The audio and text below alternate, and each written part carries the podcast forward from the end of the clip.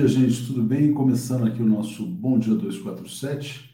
Tudo bem com vocês? Hoje, quarta-feira, 10 de agosto, 7 da manhã. E a gente começa aqui mais um programa, saudando toda a comunidade, começando pelo Jorge Uchoa. Bom dia, chega de guerras, o mundo precisa de paz, né? Lula arrebentou na Fiesp ontem, não sei se todos vocês viram. Parece que a Fiesp estava com saudade de um presidente da República de fato, né? não uma figura tóxica e pestilenta como o atual. Bom dia, Zé Feitosa, bom dia, Silvânio, Francimar. Ramon, 930 mil é pouco, mínimo é um milhão de inscritos. Ramon é um grande entusiasta aqui da TV 247. Carlos Borg Baião está dando aqui o nome da nova religião da primeira dama. Aceita cheque, né? Aceita cheque, Pix, cartão, aceita tudo, né? Só não aceita ali realmente a presença divina, porque ela é representante do capeta, né? Que mulher assim também asquerosa, né? Os dois se merecem, né? Realmente, Michele Bolsonaro cometeu um crime, hein? crime de intolerância religiosa, tem que ser processada. É, é importante que o pessoal das religiões de matriz africana partam para cima dessa figura tão trevosa quanto é a Michele Bolsonaro, né? Vindo de uma primeira dama, entre aspas, né? Não é nem primeira nem dama, enfim, porque acho que ela é a quinta mulher do Bolsonaro, né? enfim. É, é, um crime de intolerância religiosa é algo gravíssimo. Né? E de racismo também, né? Tem racismo ali embutido na fala dela. Canal Marcelis, bom dia, Deus é amor, fora Michele, fora Michele, fora Bolsonaro e todos os pestilentos juntos, né? O pessoal está dizendo que o som está abafado. Ah, está abafado, está no fone errado. Obrigado, gente, muito obrigado. Agora vai para o microfone certo complicado, viu? Às vezes a gente sai da música, vai para o microfone errado, mas agora está tudo bem. Micheque Bozolina. Vamos falar um pouquinho do Deltan Dallagnol rapidamente, antes de chamar o Zé Reinaldo? Bom, vamos lá. Ontem eu caminhava pela Avenida Faria Lima. O que, que eu descobri que tem na Faria Lima, né? Agora tem uma arena de beach tênis na Faria Lima. Então vou botar aqui nada contra o beach tênis, quem pratica, acho legal, né? Isso aqui, ó, Arena XP, a nova praia dos paulistanos. Passei em frente, fiquei curioso, o que, que é isso, né? Aí lá no fundo, vocês vão ver, tem várias quadras de areia de beach tennis. Por que, que eu estou mostrando a Arena XP? A XP foi uma das empresas que mais, patro, mais patrocinou as palestras do Deltan Dinheirol, né? Vou botar aqui uma matéria do Conjur da época, tá aqui, ó. Deltan participou de encontro fechado com bancos e investidores. Né? O procurador da Lava Jato, Deltan Dallagnol, participou de um encontro secreto na sede da XP Investimentos com representantes de bancos e investidores nacionais e estrangeiros em junho de 2018 para discutir eleições e conjuntura política. Na lista de convidados do encontro estão alguns bancos que já foram citados na própria Lava Jato. O Deltan recebia dinheiro da XP, a XP tinha muito interesse na promoção do golpe de Estado porque o golpe de Estado reorientou o capitalismo brasileiro. O Brasil, por exemplo, deixou de fazer ponte, aeroporto, estrada, ferrovia, saiu do campo da infraestrutura e mergulhou num capitalismo completamente financiarizado, voltado para os lucros, de curtíssimo prazo do capital financeiro. Né? Então, foi isso que aconteceu.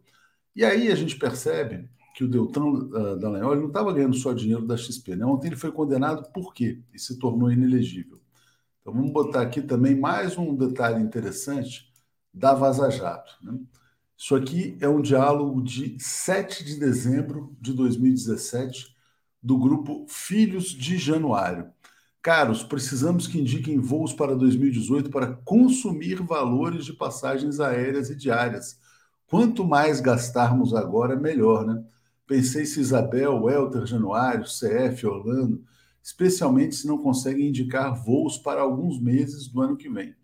Então, o que acontece? Quer dizer, ele que dizia que ia acabar com a corrupção, porque a corrupção estava drenando dinheiro da saúde, da educação, etc. e tal, ele estava pegando dinheiro meu, seu, nosso, de todos os brasileiros, né, para usar a expressão do Armínio Fraga, e estava mandando, vamos gastar o quanto antes, né, porque a gente tem que torrar essa grana, tem que gastar todo esse dinheiro quanto mais, é, o quanto antes melhor. Por quê? Porque o dinheiro não era dele, né? O dinheiro era do contribuinte brasileiro. E aí ele estava torrando. Bom, foi condenado a pagar 2,8 milhões junto com, o Rodrigo Janot. Joaquim de Carvalho já mostrou em documentário aqui da TV 247 que o Deltan Dallagnol é multimilionário, né? Ele tem dois apartamentos no prédio, num dos prédios mais caros de Curitiba, não tem só um, tem dois, né? Comprou dois, estranho. Mas por que, que eu mostrei lá o negócio da XP, né? O Deltan, na verdade, ele é peixe pequeno nessa história. Né?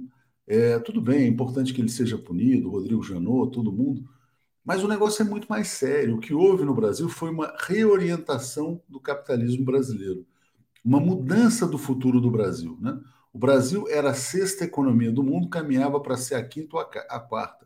O Brasil produzia navios, produzia plataformas de petróleo, produzia sondas, produzia coisas que eram muito, que tinham muito mais valor agregado do que o beach tênis. Né? Então o Brasil saiu do capitalismo da engenharia para um negócio que basicamente tem areia, rede e raquete, que é importada em sua maioria da China. Né? Então, isso virou o capitalismo brasileiro graças ao Deltan Dallagnol. O Brasil hoje tem 30 milhões é, de pessoas passando fome, 20 milhões de pobres miseráveis nas grandes cidades brasileiras. Por quê? Porque exatamente foi alterado o destino do Brasil por um procurador playboy que corria para gastar o dinheiro público, né, 2,8 milhões ali, segundo a investigação do TCU, achava que era legal destruir todas as construtoras brasileiras, todo o setor de engenharia. O, mercado financeiro aplaudia, patrocinava as palestras dele, e hoje o mercado financeiro está fazendo quadra de beach tênis na Avenida Faria Lima. Então, é esse o retrato do descaminho brasileiro promovido pelo Deltan Dinheirol, gente. Vamos lá, vamos chamar o Zé Reinaldo Carvalho e vamos em frente. Deltan, ontem, inclusive, o Conde mostrou um vídeo, ele estava comendo pipoca, né? Enquanto decidia-se lá o futuro da candidatura dele, né? Tirando sarro da população brasileira. Vamos trazer o Zé Reinaldo. O comentário de Zé Reinaldo. Bom dia, Zé, tudo bem? Bom dia, Léo. Bom dia, comunidade. Tudo bem? Entramos na era do capitalismo do beat tênis, José. Capitalismo cada vez mais parasitário, né? Parasitário, exatamente. Quer dizer, as pessoas parasitam as riquezas sociais e depois vão jogar beat tênis na Faria Lima. É isso que acontece. Uma vergonha, mas Lula vem aí, diz o Dalberto Jacomete. Zé, é, ontem você estava ausente, né? Eu penei aqui, trouxe algumas notícias internacionais, trouxe algumas efemérides, né, com a ajuda do público, mas duas que eram muito importantes. O pessoal lembrou de Nagasaki e lembrou também da, do Dia, Dia Internacional dos Povos Indígenas, celebrado ontem. Então, peço para você falar sobre o dia de hoje, 10 de agosto. Muito bem. Isso mostra que nós temos uma comunidade forte e que nos alerta sempre para é, preencher qualquer lacuna. A gente agradece muitíssimo. Bom, é, hoje é o dia do aniversário de 110 anos do grande escritor baiano Jorge Amado. Baiano, porque ele também é universal, é brasileiro, e é universal, um dos maiores de todos. E vem muito a propósito chamar aqui o nome do Jorge Amado, a sua memória, com o comentário que você fazia agora há pouco sobre a suposta primeira-dama, né? É, sobre a intolerância religiosa, porque Jorge Amado, além de escritor, ele foi membro do Partido Comunista e, como deputado na Assembleia Constituinte de 1946, ele é, aprovou um dispositivo constitucional estabelecendo a liberdade religiosa no Brasil, porque exatamente até então é, as religiões de origem africanas eram é, perseguidas. E a Bahia, como se sabe, é um, um lugar onde as religiões de origem africana é, são muito difundidas, muito populares, e ele fez essa. É, proporcionou essa conquista. É importante destacar que foi exatamente um comunista que fez isso, porque os comunistas são materialistas, são ateus, mas eles são, antes de tudo, democráticos, são, antes de tudo, populares, e por isso legislaram nesse sentido. Salve Jorge Amado e salve a liberdade religiosa, que é uma conquista democrática em nosso país. O comentário é importantíssimo, é fundamental lembrança, né? Então, realmente muito boa a efeméride de hoje aí. Paulo César Oliveira está dizendo: os bozo nazi fascistas permanecem na tentativa de mobilizar seguidores para um possível golpe em 7 de setembro. É um perigo total. Edilza, bom dia a todos, comunidade. Lula no primeiro turno, 13. É isso aí. Vamos seguir aqui também uh, com mais comentários. Beraldi também lembrando. Delgatti nos libertou, indulto para o herói, né? Toda gratidão ao, Del, ao Walter Delgatti pelo trabalho que fez. E vamos seguir aqui também com a Thelma dizendo: faltam 144 dias para a vitória da democracia, todos no Largo de São Francisco amanhã. Bom dia a todos, realmente amanhã é um dia importantíssimo, né? Zé, a, a gente falava sobre. A gente vai trazer já já que é interessante, né? Enquanto o Brasil fez essa mudança do capitalismo da engenharia, estava num setor de vanguarda para o capitalismo do beach tênis, Estados Unidos e China estão numa guerra tecnológica muito acentuada. A gente vai trazer notícias sobre isso. Bem interessante a matéria publicada aqui no 247. Mas antes vamos trazer uma notícia aqui da América Latina, que é essa aqui, ó. A Venezuela e Colômbia vão restabelecer cooperação militar, diz ministro da Defesa. Boa notícia, Zé? Excelente notícia. Nós temos comentado aqui com frequência sobre o reatamento das relações diplomáticas entre dois países irmãos é, temos elogiado aqui a conduta tanto do novo governo Petro como do governo venezuelano em, é, de fazer com que essas relações diplomáticas não sejam meramente formais e sim a expressão de uma unidade maior entre duas nações amigas.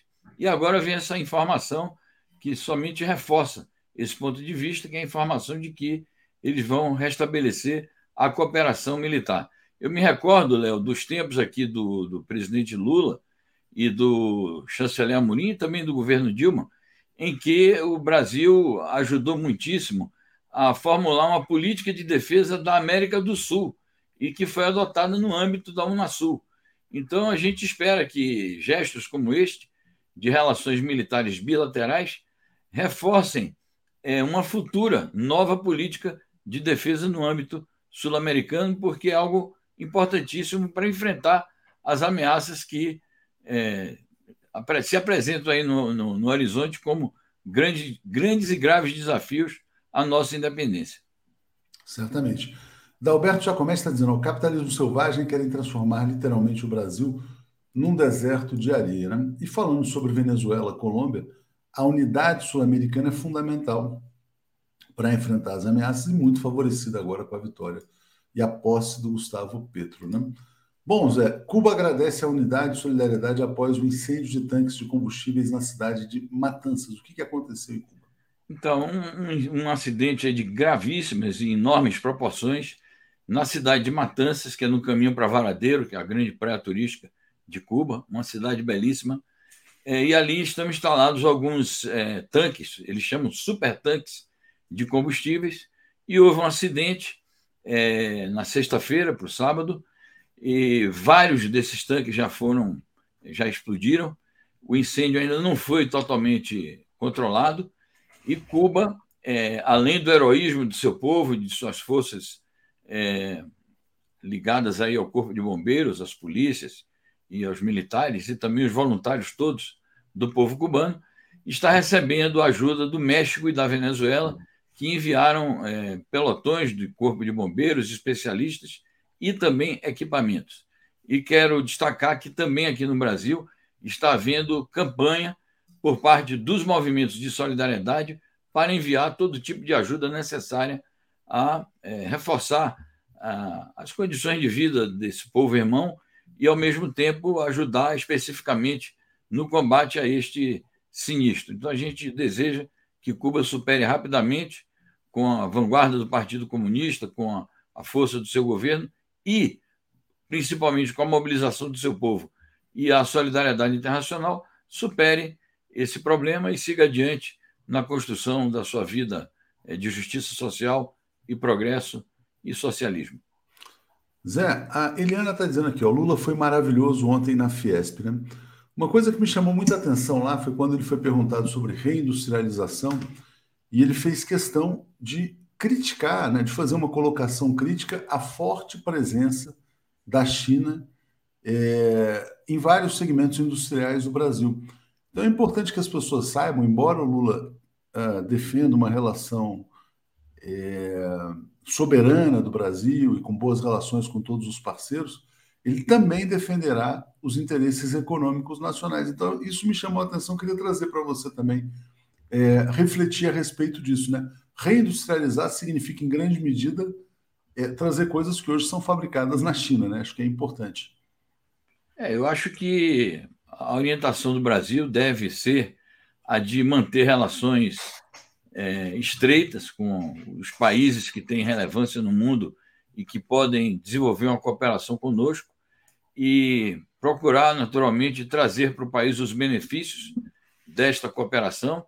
E a cooperação com a China é incontornável para é, o empenho nacional com esta finalidade. Agora, é evidente que devemos fazer essas parcerias é, levando em conta, sobretudo e principalmente, os interesses nacionais e a soberania nacional. Então, é, a gente confia em que um futuro governo progressista no Brasil, encabeçado pelo presidente Lula, que tem uma grande experiência como estadista e, portanto, de relações internacionais nesse mundo cheio de desafios globais, é, o Brasil é, saberá, eu acho que, sob a liderança do Lula, se inserir na economia global sem é, nenhum tipo de subordinação. Então, é válido o alerta que o Lula dá, no sentido de que está bom a cooperação, mas a reindustrialização do país passa também por um esforço de é, exercício de soberania nacional e, naturalmente, impedir qualquer tipo de desnacionalização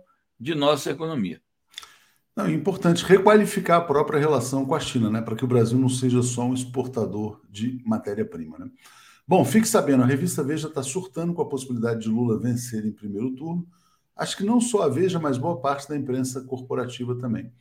É, Ricardo Marinho foi maravilhoso para o grande capital, entregando servidores públicos para a guilhotina do mercado. Vai ter resistência, né? É, e aqui também um comentário, né? Laurita dizendo a fala do Alckmin sobre previdência e reforma administrativa foi fácil. Bom, tem contradições, né? Evidentemente, nessa aliança. É, bom, vamos passar então aqui para uma notícia da Rússia. Zé. Não sei se você viu, o Zelensky fez uma proposta, né? É, para os países europeus de que vetassem a entrada de cidadãos russos né, em qualquer um dos países, enquanto a Rússia não mudasse o seu comportamento. E a chancelaria russa reagiu dizendo que qualquer tentativa de restringir a entrada de russos na União Europeia são, é ultrajante. Né? Então, diga lá, Zé. É uma resposta à altura a uma proposta que tem um caráter é, claramente fascista. É, é uma proposta que expressa um tipo pernicioso de nacionalismo. É, o nacionalismo, como expressão do patriotismo, é algo válido. Como expressão da defesa da autodeterminação dos povos também é válido e deve ser exercido. Agora, o nacionalismo como ódio nacional de umas nacionalidades contra as outras é algo realmente é, que é uma expressão de hostilidade, é uma preparação de guerra e deve ser condenado. Então, a porta-voz da chancelaria russa é, colocou de maneira muito clara e enfática que a Rússia não aceita esse ultraje aos seus cidadãos, até porque tem muitos cidadãos russos que é, têm negócios com a União Europeia, têm interesses culturais com a União Europeia e até mesmo por razões de saúde. Tem muitos cidadãos russos que fazem tratamento na União Europeia, então não podem ser impedidos de obter o visto de ingresso em quaisquer países daquele bloco. Certamente. Sobre o tema da China, né, falado pelo Lula na Fiesp, Vermelho Pimenta está aqui definindo, né? Lula, mesmo mantendo boas relações, é um nacionalista. E o Rei Lula Rousseff 247 da Silva dizendo: nessa guerra burra dos xerifes contra a China, a China sai, sai, ganhando, ela já domina todas as fases de desenvolvimento e fabricação de chips. Eles vão. Exatamente. Os Estados Unidos vão ter que se contentar com chips de batata, mas não é bem assim, não, viu, o Ray? É, o pacote do Biden é de 52 bilhões. Vamos falar já desse pacote, então, Zé? Acho que é importante então vamos falar aqui, já pegando carona no comentário, que é essa aqui. Ó. O Biden está oferecendo 52 bilhões de dólares à indústria de semicondutores, mas tem uma condição, né? Não forneçam para a China. Isso mostra né, a falácia neoliberal, o grau de intervencionismo na economia dos Estados Unidos, isso é política industrial na veia, é política industrial associada à geopolítica, né? Porque os Estados Unidos escolheram um setor prioritário e também estão colocando condições. Por exemplo, não podem exportar nada é, é, dessa cadeia produtiva para a China. Ao mesmo tempo, eles querem formar uma aliança dos semicondutores com Japão e Coreia do Sul. Lembrou aquela aliança militar que você menciona com frequência? agora tem uma aliança econômica também. Zé, você. Pois é, este, esta medida do Biden, ela reforça enormemente uma tese que se tornou é, frequente nos últimos tempos, que é a tese de que aquele tipo de globalização liderado pelos Estados Unidos, ele de fato está chegando ao fim e a, a, o suposto internacionalismo, o suposto universalismo da globalização imperialista está sendo substituído pelo mais estreito nacionalismo econômico, como você disse, voltado para a geopolítica e voltado, portanto, para é, um esforço de guerra.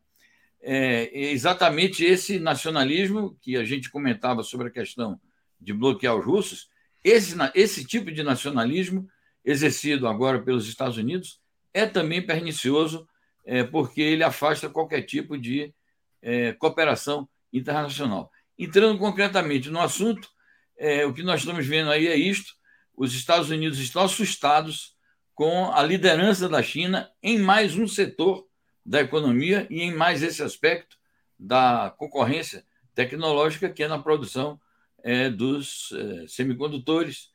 E o, a própria, o próprio conflito que está se desenhando ali em Taiwan tem muito a ver com isto, né? E agora eles estão tomando essa medida protecionista de subsidiar sob determinadas condições. Como é que a China reagiu? Primeiramente, a China naturalmente tem que condenar e está condenando, está criticando a atitude dos Estados Unidos como uma atitude nefasta para a cooperação global e, ao mesmo tempo, para a própria cooperação bilateral, mas, ao mesmo tempo, isso consta na matéria, os chineses estão dizendo o seguinte: bom, nós vamos tentar tirar proveito disso. No seguinte sentido, vamos é, tomar isso como um estímulo para é, aumentarmos ainda mais a nossa capacitação tecnológica e a nossa produção. E ainda mais, eles tiram um certo sarro, eles dizem o seguinte: bom, a lucratividade aqui da indústria é, chinesa é muito maior, né? As vantagens econômicas que podem ser tiradas da produção dos semicondutores aqui é muito maior do que esses 52 bilhões que o Biden está oferecendo. Então, eles é, quase que fazem um desafio aos Estados Unidos, né? porque é, e, e, e menoscabam esse próprio esforço que para os Estados Unidos é um esforço gigantesco, mas eles dizem, em comparação com o que a gente está fazendo aqui, não vai dar para o gasto. Grande Zé Reinaldo, além de trazer muita informação, é o único jornalista brasileiro que usa a palavra menoscabo. É isso aí, esse é o Zé Reinaldo. É, uh, o Ray, ah, já li do Ray aqui, Olavo Lins dizendo, só para contribuir. Bom dia, Léo, Zé Reinaldo, comunidade 247. É, vamos criar uma banda de pagode depois, hein? só para contribuir depois. E, Zé, olha só, aqui sobre a questão dos semicondutores, né? Isso tem tudo a ver com a questão de Taiwan, que é um grande produtor de semicondutores, vinculado hoje ao Ocidente. E a China lançou um livro branco que define o curso da questão taiwanesa. Reunificação pacífica, um país, dois sistemas. Como é que seria um país, dois sistemas, Zé? Muito bem. Primeiramente, eu quero mandar um abraço aqui para o Léo Sobreiro, nosso correspondente na China. E graças ao fato de que estamos com esse correspondente lá, a gente é capaz de dar uma notícia como essa em primeiríssima mão. Ninguém no, no Brasil, e acho que aqui na América Latina, deu ainda essa informação que vem quentinha, em primeira mão, é, editada nesta madrugada, que lá na China já, já é quase noite, né? Enfim, então nós temos também essa vantagem é, na nossa cobertura. A, a, ideia um país, dois sistemas, a gente já falou sobre isso aqui em outras ocasiões, foi uma ideia é lançada pelo é, dirigente, que é o grande responsável pela modernização da China, Deng Xiaoping, quando, em 1979, ele lançou esse princípio de que a China poderia se reunificar com Taiwan, com Hong Kong e com Macau, que foi uma colônia portuguesa é, na China, é, com base nesse princípio, que consiste em que esses territórios são territórios capitalistas que devem se reintegrar à comunidade nacional chinesa, à unidade nacional chinesa, à unidade política da República Popular da China e, a, portanto, à unidade territorial da Grande China, sem precisar necessariamente de maneira automática, porque fizeram isto, é, mudar o seu sistema econômico. Eles podem continuar capitalistas, mas conviver no âmbito de uma só nação, um só país, uma só república popular, que é a República Popular da China. Com base nisto, a China conseguiu um grande êxito na reunificação com Hong Kong, que foi definitivamente devolvida pelo Reino Unido, e é, na reunificação com Macau, que também foi devolvido pelas autoridades portuguesas. Resta a reunificação de Taiwan, que a China diz o seguinte: o nosso empenho é fazê-lo é, por meios pacíficos, mas se houver atitudes extremadas, se houver separatismo e se houver incitação explícita, concreta, real ao separatismo por parte de potências estrangeiras, nós podemos reunificar pela força. Então, esse é o recado do livro branco, que é um documento muito denso, e eu recomendo a leitura da íntegra. A nossa matéria remete à fonte é, que pode nos fornecer o texto na íntegra, momentaneamente em inglês, mas isso será traduzido também. Karl Marx, aqui, na verdade, um admirador do Karl Marx, dizendo: a China está fazendo os Estados Unidos passarem vergonha. O Império Romano durou 1.500 anos, os Estados Unidos não durarão nem 200 no topo do PIB mundial. Né? Zé, ainda sobre Taiwan, eu acho que, enfim, continuam os exercícios militares. Eu vou botar essa notícia aqui na tela e exercícios cada vez mais intensos, né? Você falou sobre isso ontem. Então, passo para você falar rapidamente sobre isso, mas já voltando também para o tema da Rússia, né? Saiu uma matéria importantíssima no Wall Street Journal dizendo que a Europa não tem mais dinheiro para arcar com sanções contra a Rússia e que a rejeição a esse pacote de sanções é cada vez maior na Europa, que a Europa tá, o povo europeu está pagando a conta. Diga, Zé. Bom, começo por essa última. Eu acho que são cada vez mais relevantes e frequentes as vozes nos próprios Estados Unidos e também em países europeus de que essas sanções são insustentáveis porque estão é, provocando muitos prejuízos para a própria economia dos países da União Europeia e, naturalmente, por consequência, é, prejuízos à vida social, ao padrão de vida das populações europeias. Então, isso, mais dia menos dia, vai ter que acabar sob pena deles pagarem também um preço político. Todos esses governos aí vão é, ficar sob risco de queda.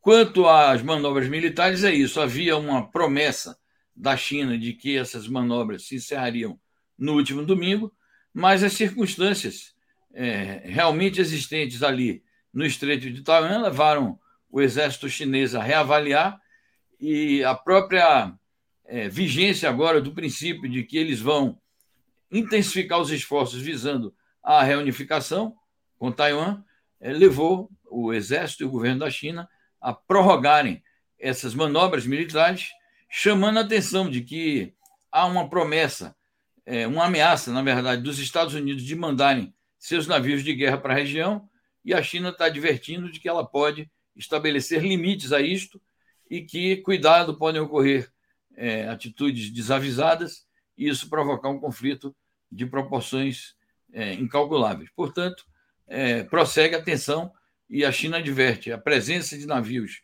estadunidenses aqui no Estreito de Taiwan só vai agravar as tensões. Aproveito aí os segundos finais para dizer que este é o tema central ainda hoje do nosso programa de daqui a pouco, 10 da manhã, o mundo como ele é, que eu faço na companhia do nosso companheiro Legênio Miranda.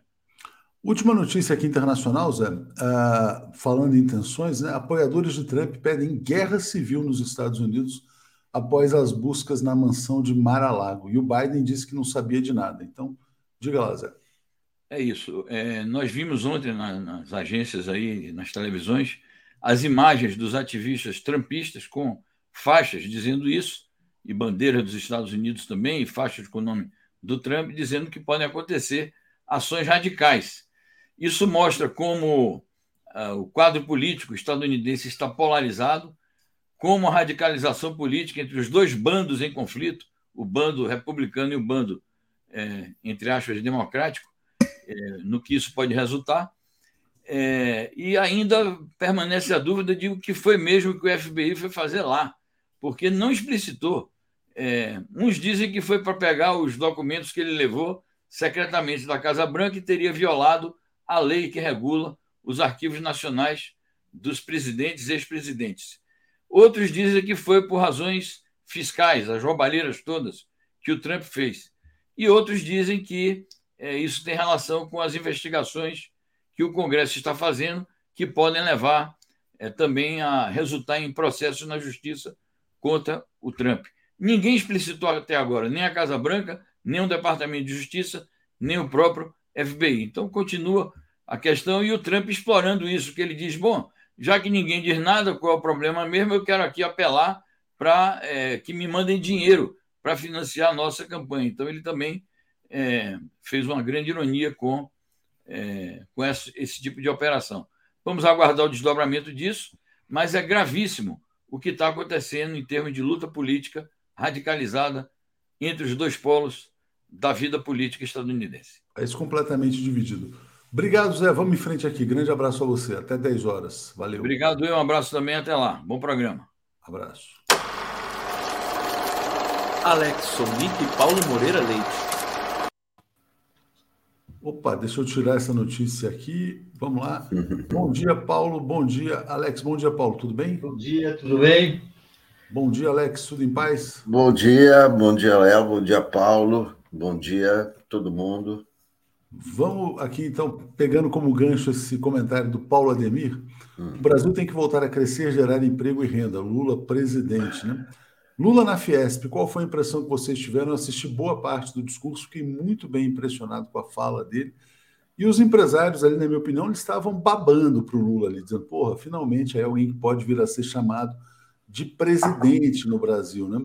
É, lógico que eles não saem fazendo essas declarações e tal, ainda o, o empresário no Brasil é muito puxa-saco de governo, essa é a realidade, é, mas deu para sentir ali que havia um clima muito favorável ao ex-presidente Lula. Paulo Moreira Leite, como é que você viu esse encontro de ontem? É, eu concordo com a sua impressão. Também é a impressão, né? Mas uh, foi claramente um encontro uh, de, um, de um candidato que tem um projeto que interessa que vai, vai ao encontro dos interesses uh, da, da indústria brasileira.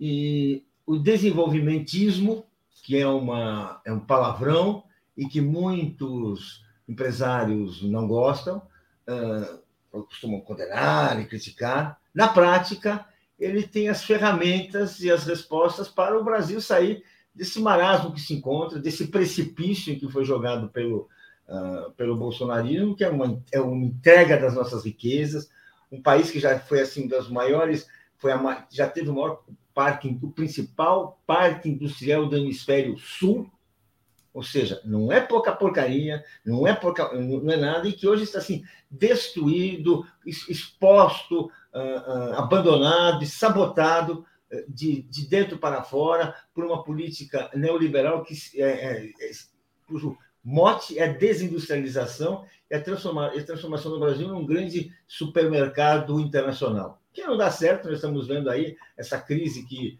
permanente que o bolsonarismo jogou o Brasil. E isso realmente é essa, o projeto do Lula, a memória do Lula, que é o mais importante, ou seja, ele mostrou o que ele é capaz de fazer, ele mostrou que ele tem uma equipe competente que é capaz de elaborar um plano de reconstrução da economia com a participação do, empresário. Isso ficou claro. Acho que eles gostaram sim. Uh, isso explica muito do que está do, do que tá ocorrendo e uh, explica o isolamento do Bolsonaro e explica, assim, essa postura que não, não vamos ter ilusões, os empresários não viraram lulista nem petistas, mas que estão encarando essa possibilidade como uma possibilidade que pode atender seus interesses, sim. Exatamente, também vi dessa maneira. Alex, eu também senti uh, lá muitos elogios ao Mercadante, né? Eu vi o pessoal elogiando o Mercadante. Acho que você comentou também no Boa Noite, alguém comentou que o André Lara Rezende estava junto com o Geraldo Alckmin também. Então tem um esboço ali de uma formação de uma equipe, né, de certa maneira econômica. Acho que a Tereza falou também da presença do Wellington Dias, governador do Piauí. O Alexandre Padilha também estava lá. E eu senti esse clima de muito respeito e desejo de que o Brasil volte a ser um país normal. Né? Eu acho que a normalidade é, é uma mercadoria que está sendo comprada hoje pelos empresários. Diga, Alex. É, eu, eu, eu acho que o mercadante está tendo uma participação cada vez maior né? na campanha. Né? Ele estava ali é, nos bastidores, mas está vindo cada vez mais à superfície. Eu, eu gostei muito do clima dessa reunião, do clima de diretas já. Estava lá o Almir Pazianotto, né, que é um, um grande advogado, André Lara Rezende, do Plano Real, Roberto Rodrigues, que foi um grande ministro da Agricultura é, do, do, do, Lula, o Alckmin, né? o Lula fez questão de dizer que o, é, o Alckmin vai ter um papel importante é, no governo dele. Qual será o papel? Será ministro? Não será ministro? Mas, de qualquer maneira, ele salientou que o José Alencar participava de todas as decisões, sentava ali no conselho e participava sendo ministro ou não. Então, é muito bom, muito bom o, o, o, a fala dele, muito boa, não é? A palavra normalidade, vamos, o Brasil tem que voltar à normalidade, o Brasil tem que voltar à credibilidade que interessa ao empresário, a credibilidade externa, a previsibilidade, não haverá surpresas, ninguém vai acordar de manhã, opa, tem um pacote aí, a previsibilidade e a conversa, não é? Que foi que foi também a marca do governo Lula, conversa entre o empresário e, o, e os trabalhadores, ele que foi o grande símbolo dessa, dessas negociações, estavam ali metalúrgicos também, né? então é, é um clima muito bom, não é? Isso aí é, é uma, é uma grande mensagem para a classe média, não é? Que é isso que o Lula precisa conquistar, não é, não é o, tanto o voto do empresário, claro, empresários representam votos, mas a influência é, do, do, do, do, empresariado sobre a classe média, né, sobre a paulista, né, a classe média que esteve afastada é, do, do, Lula, é esse eleitorado que ele é, deverá recuperar, pelo menos a intenção é essa, não é? E hoje ele tem um novo encontro com, é, com as classes é, empresariais, com a, a turma do varejo e etc. Então, é, eu, acho, eu acho que isso aí dá uma, dá uma direção muito boa à campanha na conquista da classe média. Alex, é, eu perdi boa parte aqui da sua fala, é, porque caiu a energia, voltou aqui. Estou entrando pelo celular, já já vou entrar pelo computador, vai melhorar, porque agora está voltando aqui o roteador. Estou entrando aqui nesse instante. Entrei. E cadê você? Ué, entrei no. O que, que aconteceu? Eu, Acho que eu estou aqui, o Paulo está aqui. estamos aqui. Ah, você está chegando. Agora eu cheguei. Ah, tem dois Atush agora. Aí não eram só. É Não, agora eu saí, agora eu saí do ah, Então, é, Alex, dá, dá, uma enxugada aí só para não perder o, o, bonde, mas você falou do mercadante, aí depois aí, aí caiu e a coisa sumiu aqui, mas só para gente. Estava dizendo do, do, do, do, papel do, do, do, papel do Alckmin, né, que o Lula fez questão. Deu a palavra Alckmin, deu a palavra mercadante, né? Eu, eu, eu tenho a impressão que é, quer dizer, o que se sabe é que geralmente o coordenador do programa de governo é um forte candidato à Casa Civil. Claro que ninguém está formando ministérios a essa altura, né? São, são especulações, mas a, a posição e o, e o passado e, e, o, e, o, nível do mercadante né? é, um, é um, dos quadros mais importantes do Brasil, não é? Eu acho que tem essa formação. também. Hã? Mesmo que a gente não tenha, vamos dizer assim, informação privilegiada, né? Não, não, relações... eu, não, muito menos não. não, não eu estou dando a, a, a, minha, a minha impressão é que o mercadante vai assumir um papel importante, mas isso aí não.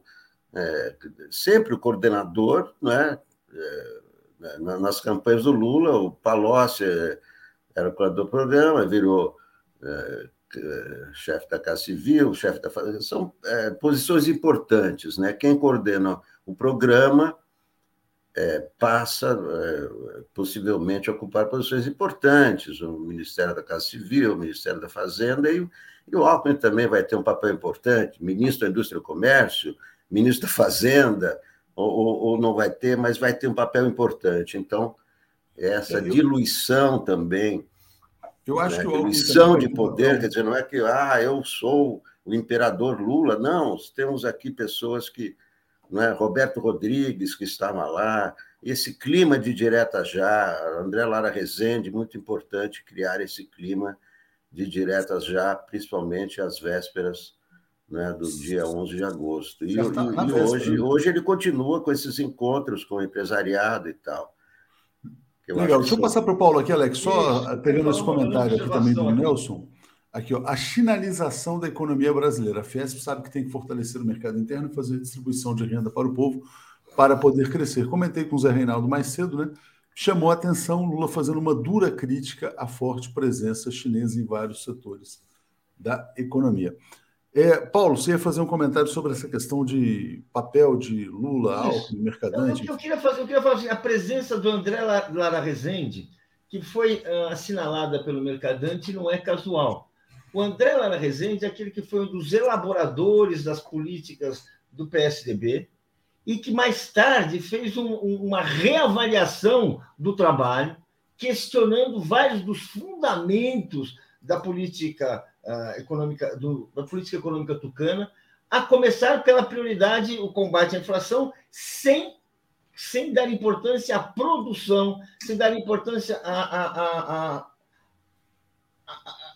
ao crescimento econômico. Vamos resumir assim, porque o meu conhecimento não permite avançar em todas as sutilezas desse, desse debate. Mas, enfim, o que, o que ocorre é que o André Rosenda é um sujeito que fez um percurso em que ele se aproxima de uma política econômica de quem reconhece a importância do mercado interno, reconhece a importância do, do emprego, reconhece a importância da economia real e dá menos importância à discussão de, de, de, mercados financeiros, de controle de gastos, de primazia na moeda. Ou seja, isso é muito importante, porque é, é, é um debate no qual ele está contribuindo para uma mudança de pensamento de uma boa linhagem de economistas conservadores e uma mudança positiva. Então, o fato dele estar lá presente indica uh, uh, que ele vai ter um papel como teórico e, quem sabe, até mesmo alguma atuação prática nesse governo.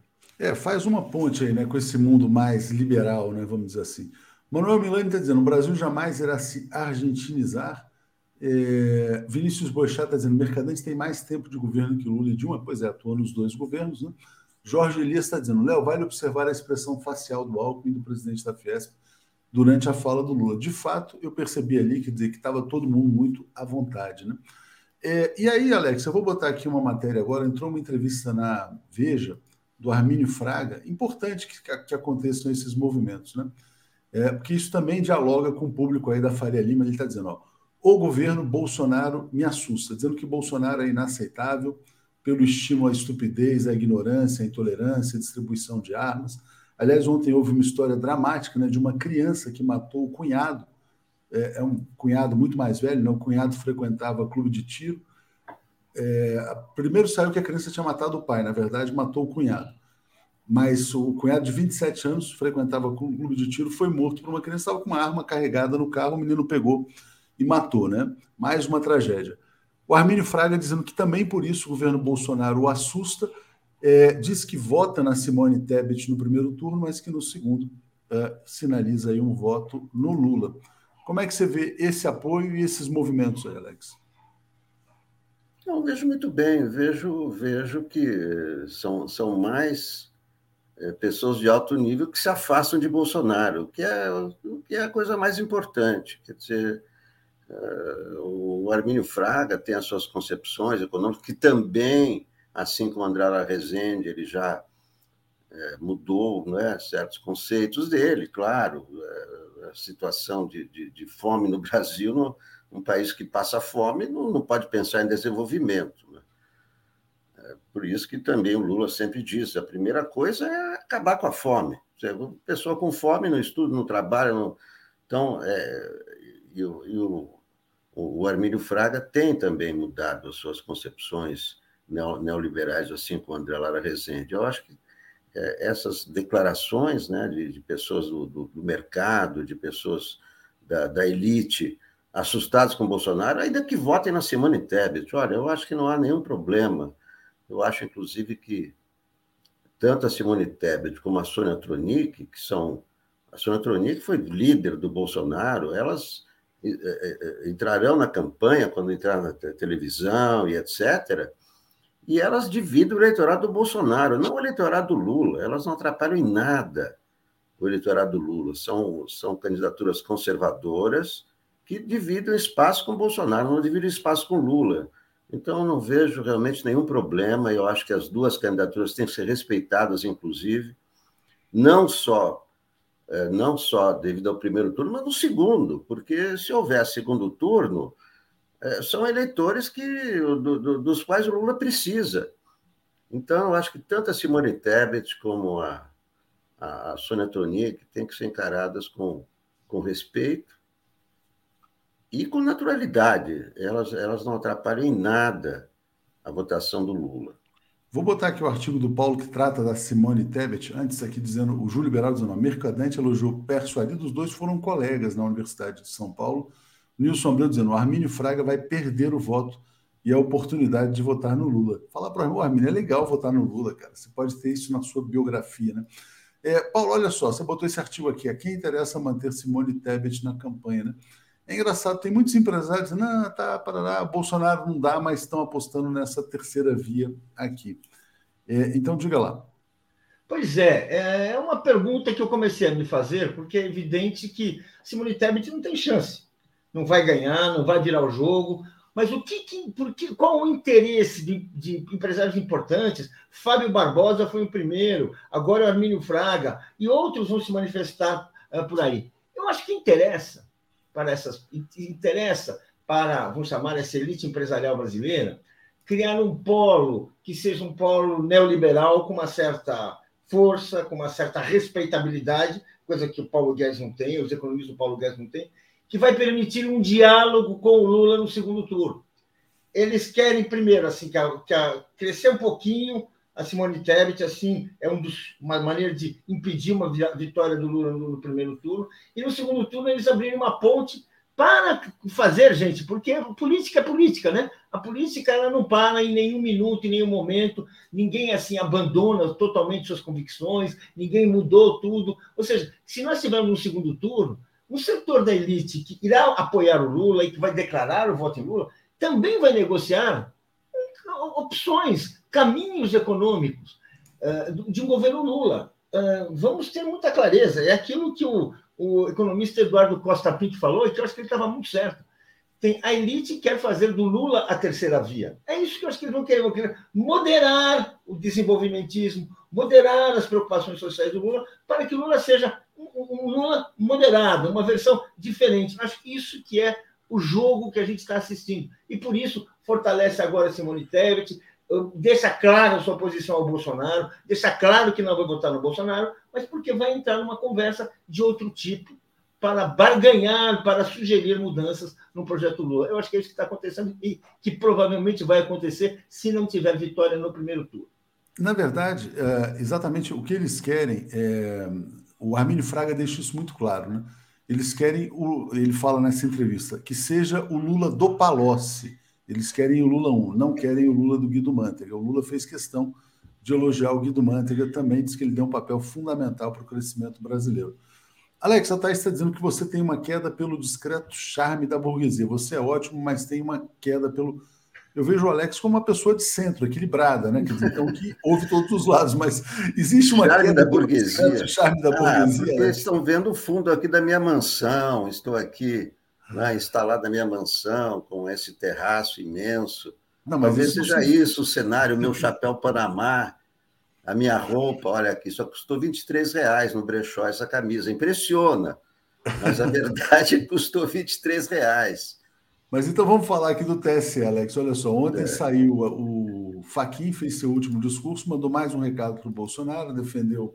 Diz que a democracia se verga, mas não se dobra, nem quebra com as fake news, né? Bom, houve um golpe de Estado aqui no Brasil, mas tudo bem. E amanhã assume o Alexandre de Moraes. Alex Sonic, essa mudança não. no TSE. Não, só não é amanhã que ele assume, ele assume dia 16. Ah, dia 16, desculpa, dia que 16. É, que é, que é terça-feira, porque tem um final de semana, né? Foi o último claro. discurso, o último discurso do Faquin, é, vai ter o final de semana e tal, e né, ele se despediu com uma frase boa, né? Uma frase já gasta e né, muito usada, mas, né? é, serve, né? Verga, verga, mas não quebra. Eu, eu só acho que isso aí, além do discurso, tem que ser seguido na prática. E ao, ao mesmo tempo que o Faquinha disse isso, há notícias de que é, talvez o TSE é, dê alguma né, colher de chá para essas exigências dos militares, que eu acho que não tem que é, é, aceitar exigência nenhuma das Forças Armadas, não tem nada a ver com a eleição. Né? E é, a, com, com Alexandre de Moraes, é, com Alexandre de Moraes, que é, tem, é, tem relações, relações pessoais com.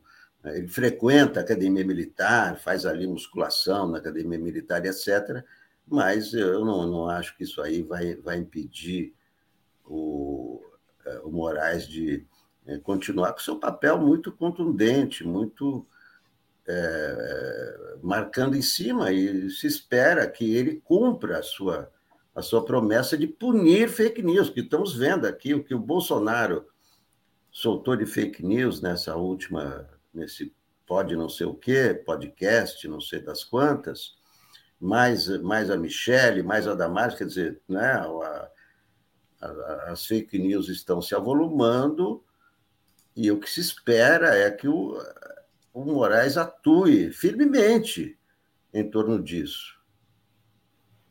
Certamente, Michele está né, tá abusando das fake news, uh, Michele, Damares, enfim, todo esse pessoal, e o próprio Bolsonaro. Paulo, eu sei que foi notícia de ontem o caso do Dallagnol, mas é importante falar um pouco hoje também. E uma notícia que me chamou muita atenção hoje, está no Globo, é o programa de governo do Ciro. O Ciro se propõe agora a ser o candidato da Lava Jato, das 10 medidas, né? Ele quer a prisão em segunda instância, ele vai além das 10 medidas. O Ciro está propondo o fim do sigilo bancário, o fim do sigilo fiscal de integrantes de segundo escalão de governo. Então o cara vai trabalhar no governo, não tem mais assim, tem que abrir a declaração de imposto de renda, tudo, etc. e tal. Uma situação realmente estranha, né? Parece que é uma, pode ser uma tentativa desesperada de encontrar um eleitorado. Mas me chamou a atenção, botei isso aqui, mas queria te passar também para comentar o caso do Deltan, né?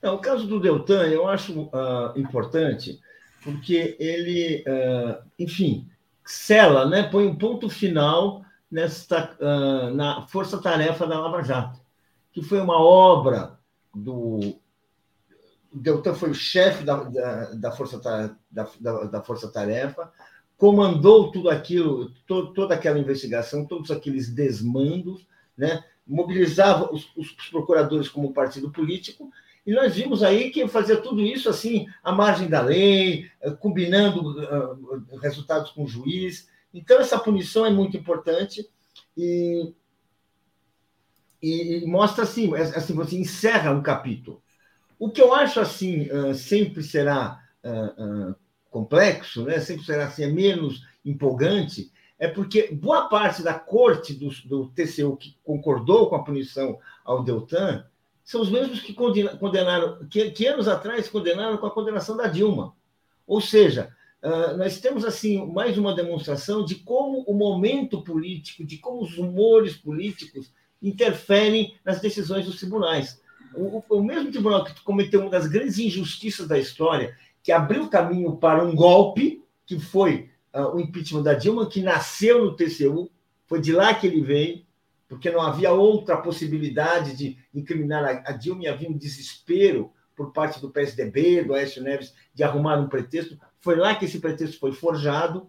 Uh, daí, agora, essa boa parte desses mesmos ministros agora tomam uma decisão correta. É, vamos dizer assim, uh, é, é bom ter uma decisão correta, mas a gente vê como o nosso judiciário age, muito em função de humores e políticos. Quanto ao Ciro, realmente, vamos dizer assim, é, é, é, é a barata tonta. Porque realmente, vamos dizer assim, não consegue, assim, ele está se preparando para uma derrota uh, uh, uh, colossal. eu não sei que fim ele, que, qual será o próximo passo da sua carreira. Não sei se ele vai voltar a disputar, se ele vai abandonar a política, se ele vai reconstruir poderia ser uma boa medida se ele fosse reconstruir com base em princípios democráticos, sólidos, coisa que a gente está vendo que, não, que ele abandonou até isso, porque essa, esse ataque que ele está prometendo aos direitos individuais, sigilo bancário, etc, etc, gente, isso aí é, é demagogia pura, e, se, e é bom que seja isso, porque se for levado a sério, talvez num regime fascista consolidado, essas medidas seriam tomadas. Certamente. Outro tema aqui, antes da gente passar a bola aqui para a Daphne e para o Edu, é o tema da segurança do ex-presidente Lula. Né? O Lula tem circulado muito em todos os públicos e tal, e a Polícia Federal fazendo alertas ali para o risco né, de eventuais atentados. Diga, Alex. É, é são é, é, há, há, há, fatos que a gente sabe e há fatos que a gente não sabe, não é? é? é os responsáveis pela segurança do Lula estão pedindo reforço nos, nos estados, o que também está provocando é, uma, uma, um embate dentro da Polícia Federal, porque é, eles estão, de certa forma, passando por cima do, dos, é, da, da, da, chefia da Polícia Federal e pedindo reforços. E aí, né, claro que tem ciúme, tem. Não, eles estão querendo é, é se cacifar para para assumir a chefia da Polícia Federal, é, se o Lula for eleito. Então, sempre tem esse, claro que existe, é, existe esse, esse, esse clima, tem um clima que nunca é, nunca ninguém viu numa campanha é, política, né? nem, nem em 89, né? a primeira campanha depois do fim da ditadura, não, não houve, é, não houve jamais, não houve esse, é, essa, essas ameaças, isso, então é, é, é, a eleição mais perigosa, né? de, sob todos os pontos de vista, né? Ameaças, e o Lula é o alvo principal. Eu, eu olha, eu é, elogio a coragem do Lula, né? O cara que já fez tudo, podia estar em casa, né? o papel dele na história já está. A história dele já está escrita, não é?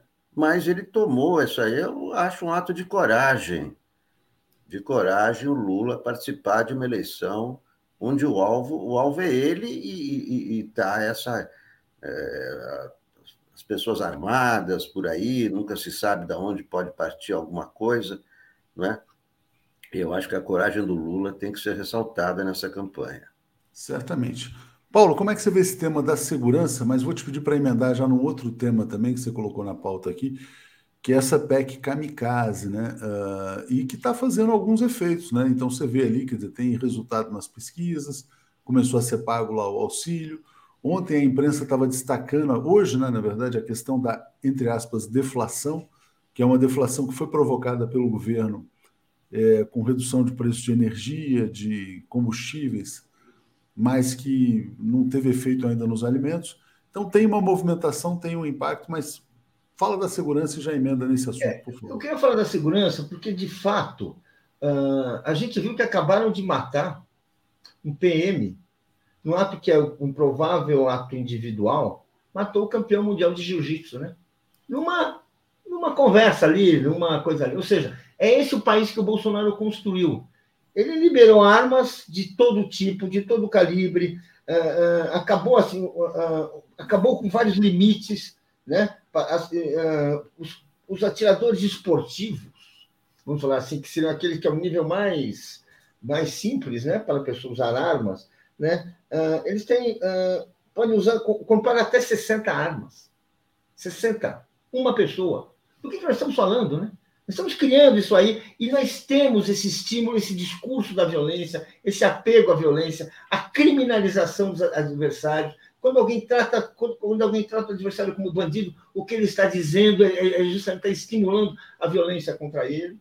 E esse, esse documento da, da Polícia Federal dos, dos policiais que cuidam do Lula é um alerta.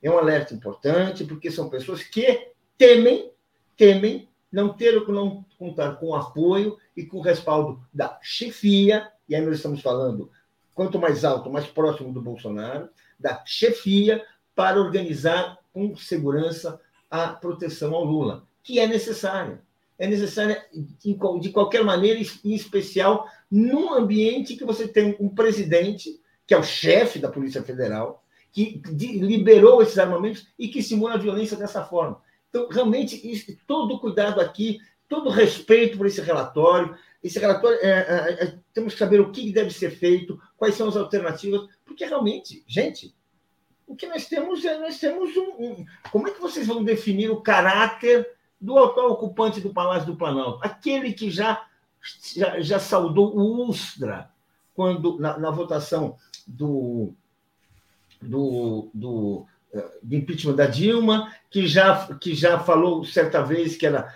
precisava matar 30 mil. O que, que, do, que, do que nós estamos falando? falando disso. Esse é o presidente da República. Isso, estamos falando de expressões do seu caráter. Portanto, gente, é muito grave, é muito sério, e nós estamos numa eleição que vai decidir o destino. Uma vitória do Lula vai virar um, um, um processo, um processo, um processo regressivo, entreguista, que vem sendo de destruição nacional, que vem sendo conduzido pelo Bolsonaro. Portanto, impedir isso por todos os meios é uma coisa que já deve passar pela cabeça de muita gente. É isso Eu aí. queria agora falar, assim, né, uh, uh, uh, da PEC. Da PEC. Porque essa PEC, ela, que é a PEC Kamikaze, ela virou realmente a PEC Kamikaze. Ocorreu um movimento a jato, liderado por um, por um, pelo deputado Irineu Crispim, né?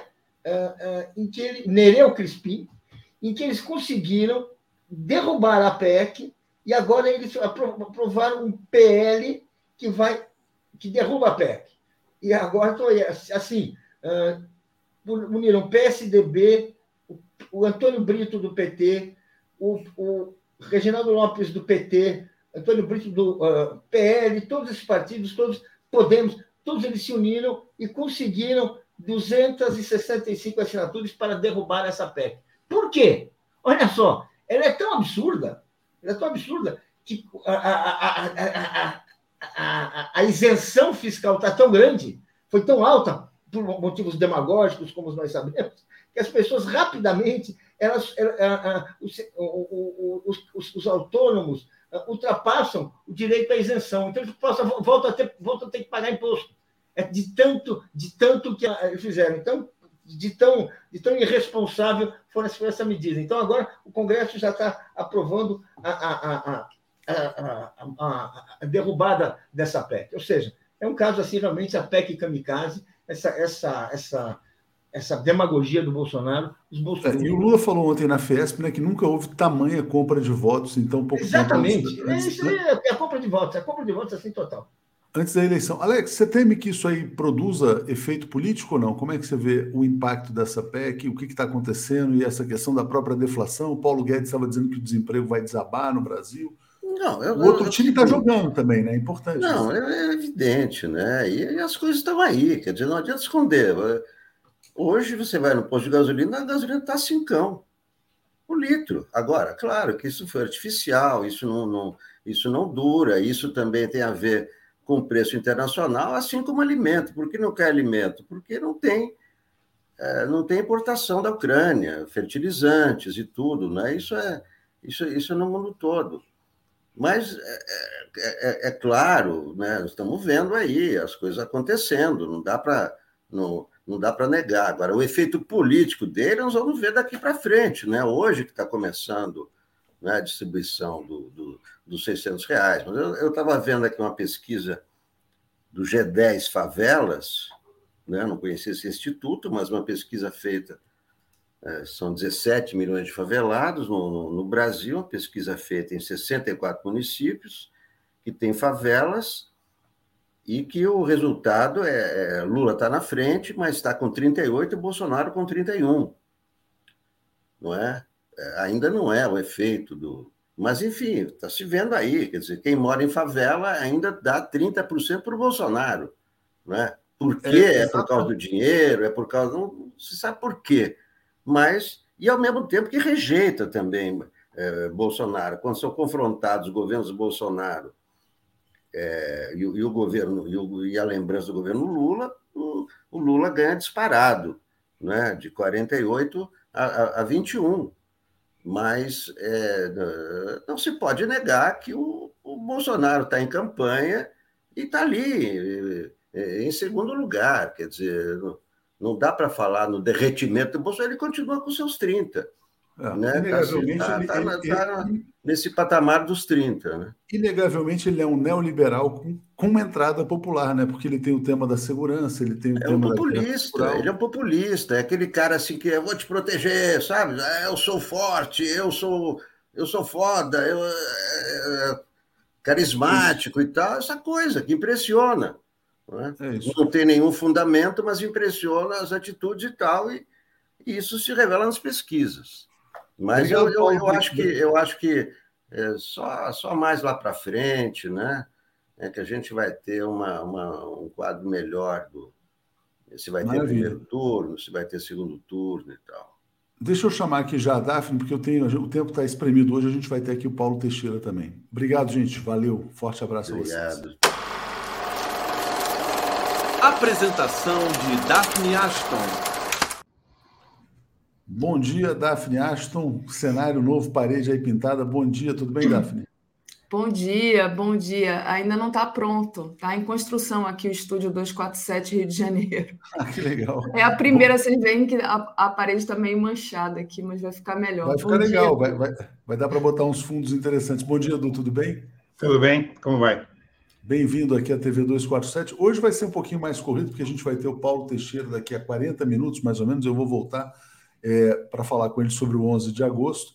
É, Edu certamente foi perseguido por Deltan Dallagnol, né? então está vendo essa reversão histórica que está acontecendo. É, e o Paulo Teixeira é, é, é, interessante ver o Paulo Teixeira, porque no dia que o Moro me prendeu, o Paulo Teixeira estava lá na Câmara e o Moro também. O Paulo Teixeira foi com os dois pés no peito dele, entendeu? Ah, então, então na transição você, é importante você é, falar com o Paulo aqui. Vou falar com ele.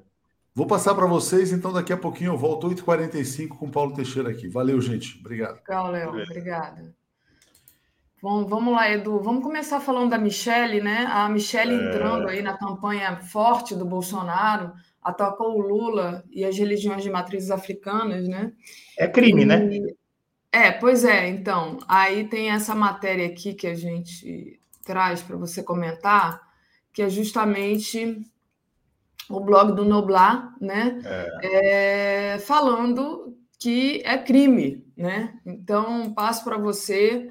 Vai ficar por isso mesmo, Edu? Como é que é isso? Então, eu, é, é o que eu digo para você. A gente está numa situação no Brasil é, de desmoralização das instituições, não é? Porque, veja, o que ela faz com a consagra dizendo que o Lula e o Planalto estava consagrado aos demônios. E aí, em seguida, ela pega e coloca o Lula uh, sendo ungido ali em uma cerimônia afro, né? uma cerimônia de matriz africana, e ela diz: Ah, falar em Deus eu não posso. Isso pode. Uh, veja, como é que uma pessoa que age aí como uma liderança religiosa trata dessa forma uma outra religião, não é? Uh, então, então é, eu sei que há um, um, um sincretismo, há uma, um, uma multireligiosidade, as religiões se respeitam, eu já participei de vários atos multireligiosos que tinha budista, tinha matriz africana, tinha é, protestante, tinha católico, não é? Sempre o respeito. Então, quer dizer, é, esses ataques virulentos vão mostrando, na verdade, que aquela carinha dela de, de pasmada ali é só uma cara, não é? Porque por baixo tem uma pessoa feroz. Não é? é? e é muito triste isso, esse desrespeito a, a, um, a uma fé que é de milhões e milhões de brasileiros que ela tem que respeitar. E se não pela ética, pelo, pela força da lei. Não é? Eu acho absurdo isso. Eu sou um agnóstico, mas uh, eu acho que a religião é algo muito importante para as pessoas e precisa ser respeitado, né? Com certeza, Edu. E tem aqui a opinião de uma colunista da Folha, que até a gente deu matéria. Ela diz que a Michelle Bolsonaro representa as trevas, né? É a Marilis Pereira Jorge. grande Marilis. E ela defendeu que a, a, as redes sociais deem uma resposta, mas eu acho que não é só as redes sociais que tem que dar essa resposta, né? É a lei. É a lei. A lei. Tem lei. Lei 7.716-89, que é a lei do racismo também. Né? Exato. Né? É. Isso é racismo da homofobia também, ela serve para homofobia também, né? É uma lei que proíbe a intolerância. É uma lei que criminaliza a intolerância e a pena de prisão para o crime de intolerância religiosa é de até seis anos de cana, viu? Exatamente. A, a colunista da Folha também lembrou dos 89 mil depositados na conta da Michelle. Mas isso que, isso que é trevas. Trevas é ser casado com o Bolsonaro, deve ser horrível, né? O Paulo Deus. Antônio Hickley disse assim: os, os líderes religiosos progressistas precisam entrar urgentemente na campanha, principalmente evangélicos, né? É. Então vai ficar essa briga aí com a Michelle atacando o Lula. A Rita de Cássia Conceição diz: os bolsonaristas não querem aceitar que a religião de matriz africana resiste desde que o negro foi escravizado no Brasil. Obrigada, Rita de Cássia, aqui. E vamos lá, Edu. É, queria que você falasse agora sobre essa matéria que está na Folha. Deixa eu compartilhar aqui a tela com você sobre o Bolsonaro ocultando patrimônio, né? Então está aqui. Bolsonaro registra candidatura no TSE e declara 2,3 milhões de, em bens. Braga Neto também foi registrado para concorrer como vice na chapa do presidente e declarou ter 1,6 milhões em bem, né? Ele, como é que é essa questão do patrimônio do Bolsonaro e o que ele diz corresponde, Edu?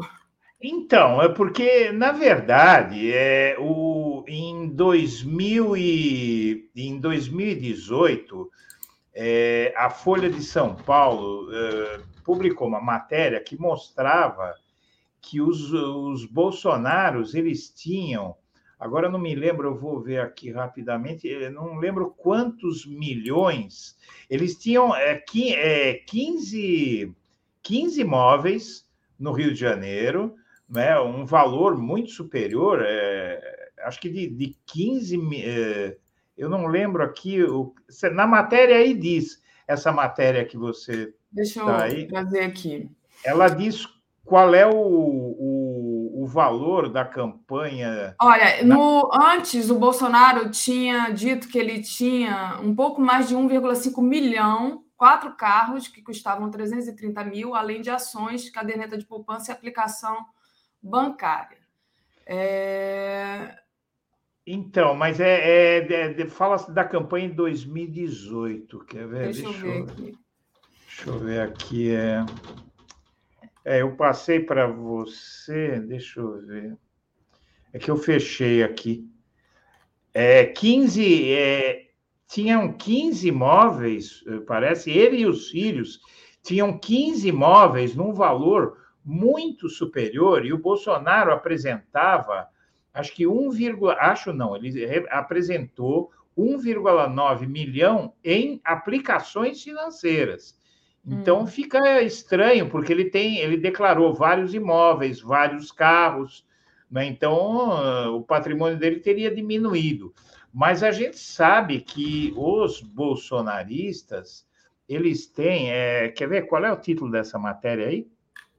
Essa daqui é Bolsonaro registra candidatura no TSE e declara 2,3 milhões em bens. É, Bolsonaro registra. Olha, em 2018 ele havia declarado 2,29 milhões, né? Se corrigido pela inflação. Certo, mas fala aí nessa matéria. Ele diz depois: olha, o chefe do executivo declarou os mesmos cinco imóveis pelo mesmo valor de quatro anos atrás, mas apenas uma moto de 26 É, não é ele, é a família, viu? É a família. É... O restante é de ações, cotas, depósitos em conta corrente, caderneta de poupança. É. Ah, aqui, aqui está. É, tem no. Peraí, vamos ver se tem aqui. É que essa eu peguei do Correio Brasilense. Olha, está aqui. Vamos lá. É, Montanha Hipocrisia havia declarado. Em 2018, Bolsonaro havia ser dono de cinco casas, tal. É, mas tem Uh, não, aqui essa matéria do Correio não fala sobre os filhos. Uh, enfim, olha, é incompatível com essa denúncia da Folha de 2000, de 2018. Eu acho que eu achei aqui, Edu, a parte que você estava procurando, aqui embaixo. É. A Folha revelou em janeiro de 2018 que o então deputado Isso. presidenciável Jair Bolsonaro e seus três filhos que exercem mandato eram, eram donos de 13 imóveis com preço de mercado de pelo menos 15 milhões, a maioria Isso. em pontos altamente valorizados do Rio de Janeiro, como Copacabana, Barra da Tijuca e Urca. Flávio então, agora vamos pela lógica. Vamos pela uhum. lógica, Daphne. São 13, imó são 13 imóveis, né? 15. 15, 15 imóveis. Não, 15 milhões. São, eu não, não sei quantos. 13 imóveis, imóveis de 15 milhões, exatamente. De 15 milhões, tá? Uh, como é que pode. Uh, então, o Bolsonaro ele tem uma. Os filhos dele têm muito mais patrimônio que ele, que começou antes na política tá certo? E os filhos dele que nunca trabalharam em outra coisa a não ser no, uh, na política. Você não tem uma, uma carreira dos filhos de Bolsonaro. O próprio Flávio Bolsonaro, ele, sobre o patrimônio dele, a compra de, de uma mansão de 6 milhões de reais por parte do Flávio Bolsonaro, uh, ele, ele debita esses recursos, porque ele não ganhou salários suficientes uh, no, no Congresso para comprar esse imóvel, ele diz que parte dos recursos para comprar esse imóvel veio da banca de advocacia dele, que não tem registro nenhum na OAB. Não, não tem um processo encontrado é, em que o Flávio Bolsonaro tenha atuado como advogado. Não é? Então, quer dizer, evidentemente que essa, esse patrimônio precisaria ser perscrutado. A imprensa, eu acredito que a imprensa investigativa, né, quem tem pernas para investigar isso, que infelizmente no Brasil hoje é a grande imprensa que tem pernas para esse tipo de investigação, né, precisa ir atrás desse, desse patrimônio que, para mim, soa absolutamente fantasioso. Né? Sim, verdade. Deixa eu trazer aqui é, as mensagens da nossa comunidade, pedir para o pessoal deixar o like e compartilhar essa live, é muito importante. Né? O Euclides Roberto diz assim: declarações não contam o offshore. Né? É, é verdade, né? Fora o dinheiro que provavelmente é, a gente não sabe se ele declara ou não, né? Outra coisa é, importante a comentar, né, o, o, Edu, é justamente a, a atuação do Lula ontem na Fiesp, né? Como é que você viu? Eu queria especificamente, já vou abrir, que você comentasse a coluna do Globo, do Bernardo Melo Franco, né? é, dizendo que o Lula pisca para as elites. Então, passo para você. É, na verdade, o que, o que é preciso entender em relação a essa. Uh, você, você vê, eu estava lendo uma mensagem que entrou agora de um leitor. Uh, veja, o, as pessoas precisam entender o seguinte: o, o Lula ele pilota, ele se propôs, ele deixou isso claro, uma frente ampla. E frente ampla é o contrário de frente restrita. Se a frente é ampla, a, qual é a amplitude dessa frente? É em tamanho? Não. É em pluralidade político-ideológica também. Ou seja, a candidatura do Lula pretende ser, ele já deixou claro isso, que ele não pretende fazer uma, uma campanha de esquerda e montar um governo sectário, porque nós já temos no Brasil a experiência de um governo sectário, um governo ideologicamente sectário, o que é que produz? Produz uma divisão na sociedade que, inclusive, é inconstitucional, porque o governo, um, um presidente, ele tem que governar para todos. Ele não pode governar só para quem tem coincidência ideológica com ele, como acontece com o atual governo. Não é isso que nós queremos. Não é isso que a esquerda deve querer, não é isso que os cidadãos conscientes devem querer. Nós temos que entender que hoje é um governador de extrema é um governo de extrema direita. Amanhã é um governo de centro-esquerda. Depois vai ser um governo de centro-direita, ou, ou não sei. Então, a gente sempre tem que querer que quem assuma, é, assuma também o, o poder no país, assuma o compromisso de governar para todos. Essa é a uhum. única saída. Isso é democracia, Daphne. Então, o, o Lula ele, ele está deixando claro aos empresários que têm um, eh, que desenvolveram, foi inoculado neles um ranço contra o PT, contra o Lula, irracional. Porque, evidentemente, que o Brasil foi muito melhor para esses empresários, inclusive os da Fiesp, quando na era PT. O sistema financeiro, o sistema, as indústrias, o comércio, o empresariado de forma geral, lucraram muito mais nos governos do PT, sobremaneira no governo Lula, do que lucram hoje. Ah, foi a pandemia, uma ova. 2019 também foi muito ruim. Tá? E as políticas dele, a, e o Lula, ele acena para os empresários, e aí com foco no agronegócio, sobre a imagem e a credibilidade do Brasil, que estão abaladas. O, o, o agronegócio sabe muito bem quantas vezes o Bolsonaro colocou os negócios do agronegócio, do, dos ruralistas em jogo com as agressões à China, por exemplo. Uhum. Não é? Uhum. As agressões que ele fez à China, os bate-bocas, inclusive, com o embaixador chinês, pela internet, pelo Twitter, é, não é? Havia muita preocupação é, desse, dessas relações do Brasil é, e, e, e os empresários brasileiros hoje estão perdendo. O Brasil é um país que não recebe investimento por uma razão muito simples que eu vivo dizendo lá no, no blog da cidadania. A razão é muito simples. Uh, o investimento, eu, como você sabe, eu trabalhei muito tempo com comércio exterior, tinha negócio com outros países, então, eu digo para você: é, o investimento, os negócios entre as nações, é, e principalmente investimentos, se baseiam, é, primeiramente, qual é a primeira coisa que você vê em um país se você quiser investir nesse país? Primeiro, segurança jurídica e, segundo, estabilidade política democrática. Porque você nunca sabe o que pode acontecer. Vamos supor, eu tenho dinheiro, eu tenho alguns milhões aí, eu quero diversificar não é? Como é sempre bom fazer, não deixar todos os ovos numa só cesta.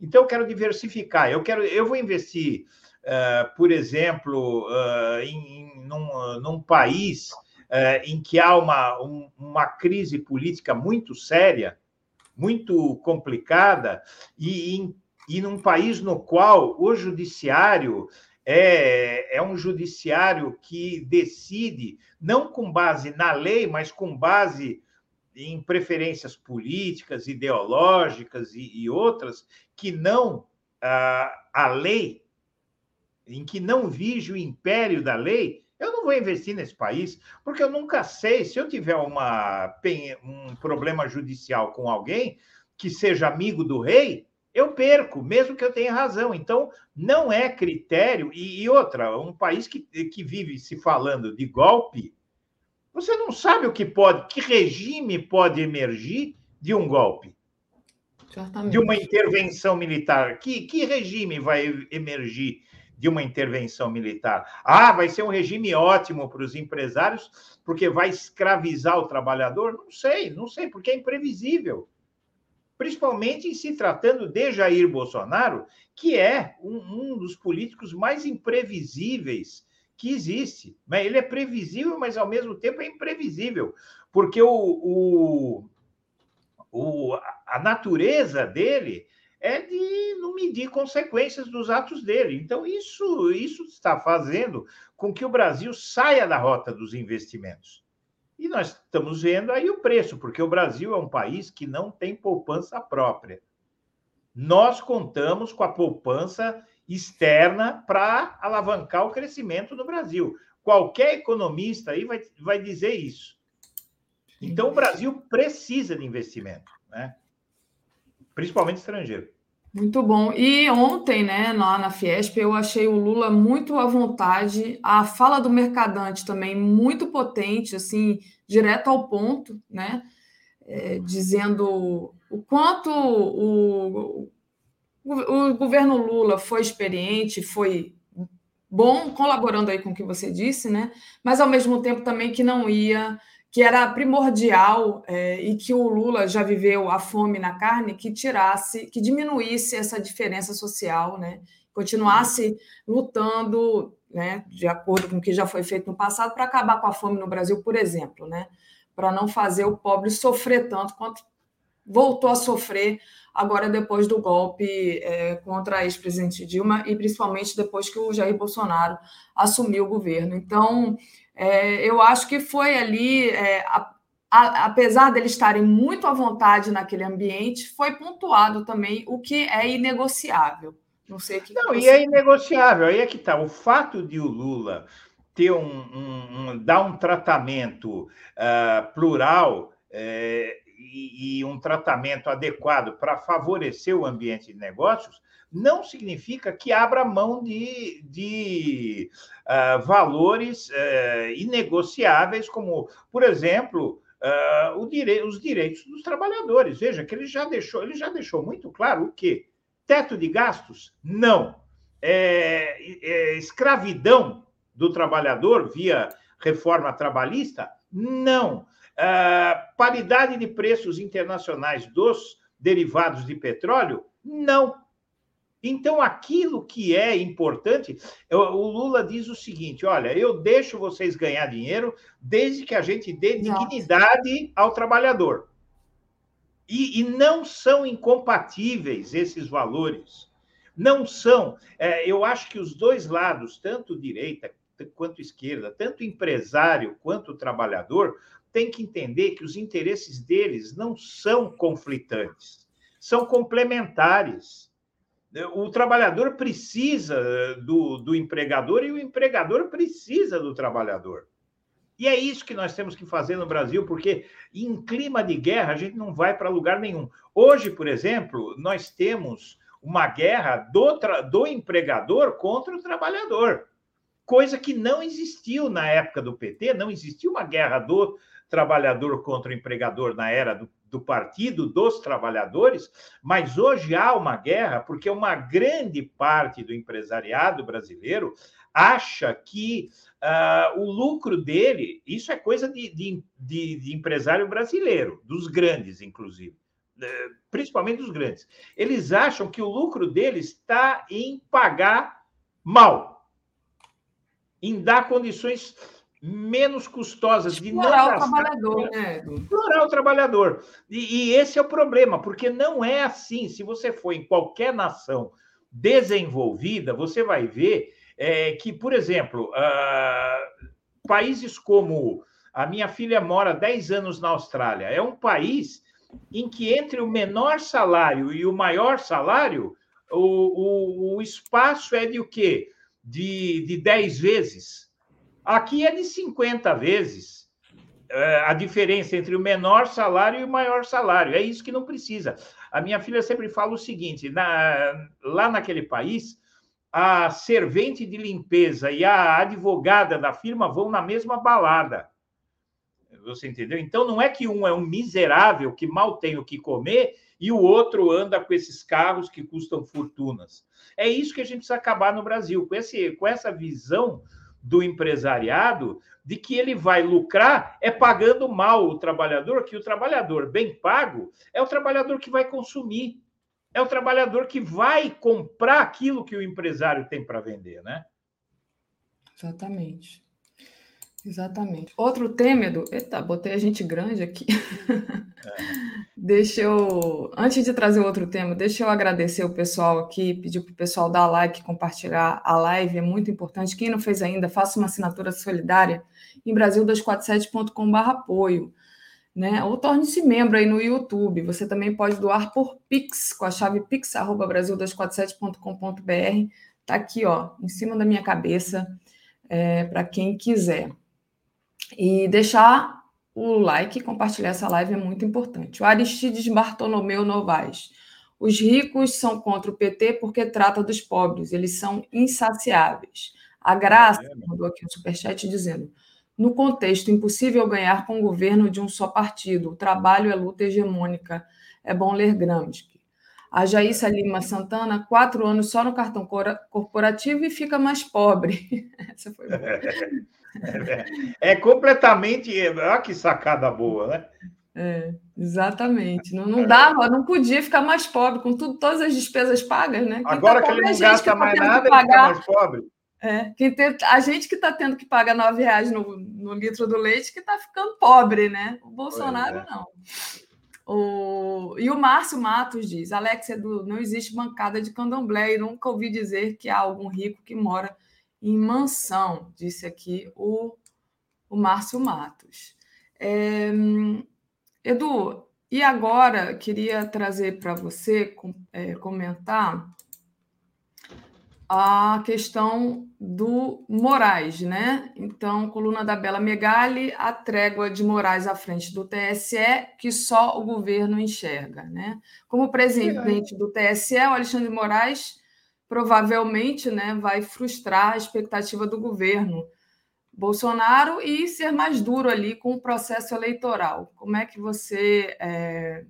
Então, eu não sei tá de onde saiu isso. do Moraes não sei de onde saiu isso, porque já há alguns meses, eh, meses mesmo, vem saindo na imprensa que os militares, por exemplo, achavam, e gente do governo, parte do governo, achava que o Alexandre Moraes, presidindo o TSE, seria mais maleável que o Faquim.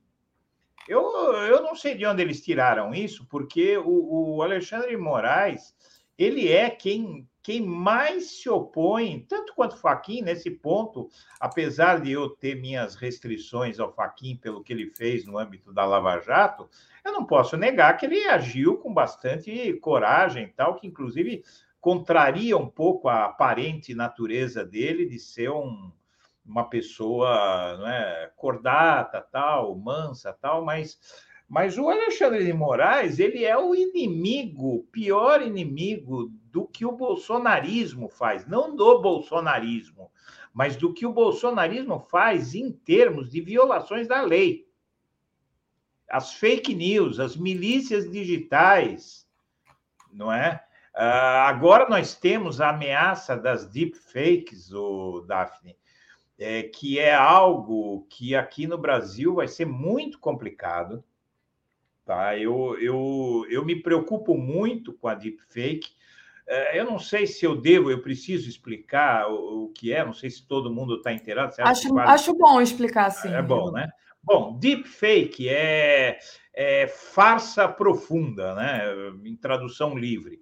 É, o que é? Existe, existem softwares é, que fazem, é, tornam possível, por exemplo, você colocar a minha, minha imagem, Eduardo, falando, dançando é, e fazendo qualquer coisa sem que eu tenha feito.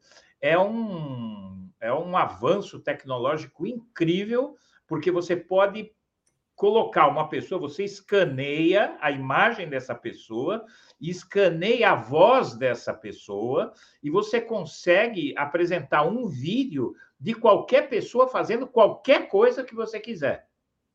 Só que isso é, evidentemente, algo conhecido, principalmente nos países mais desenvolvidos, mas entre as pessoas mais humildes e naqueles grotões e naqueles grupos de WhatsApp, de Telegram que ninguém acessa, tal, de forma subreptícia, dissimulada e, e, bem escondida, entre, entre aspas, você pode colocar, por exemplo, o Lula dizendo qualquer absurdo e a pessoa vai acreditar que é o Lula que está dizendo aquilo.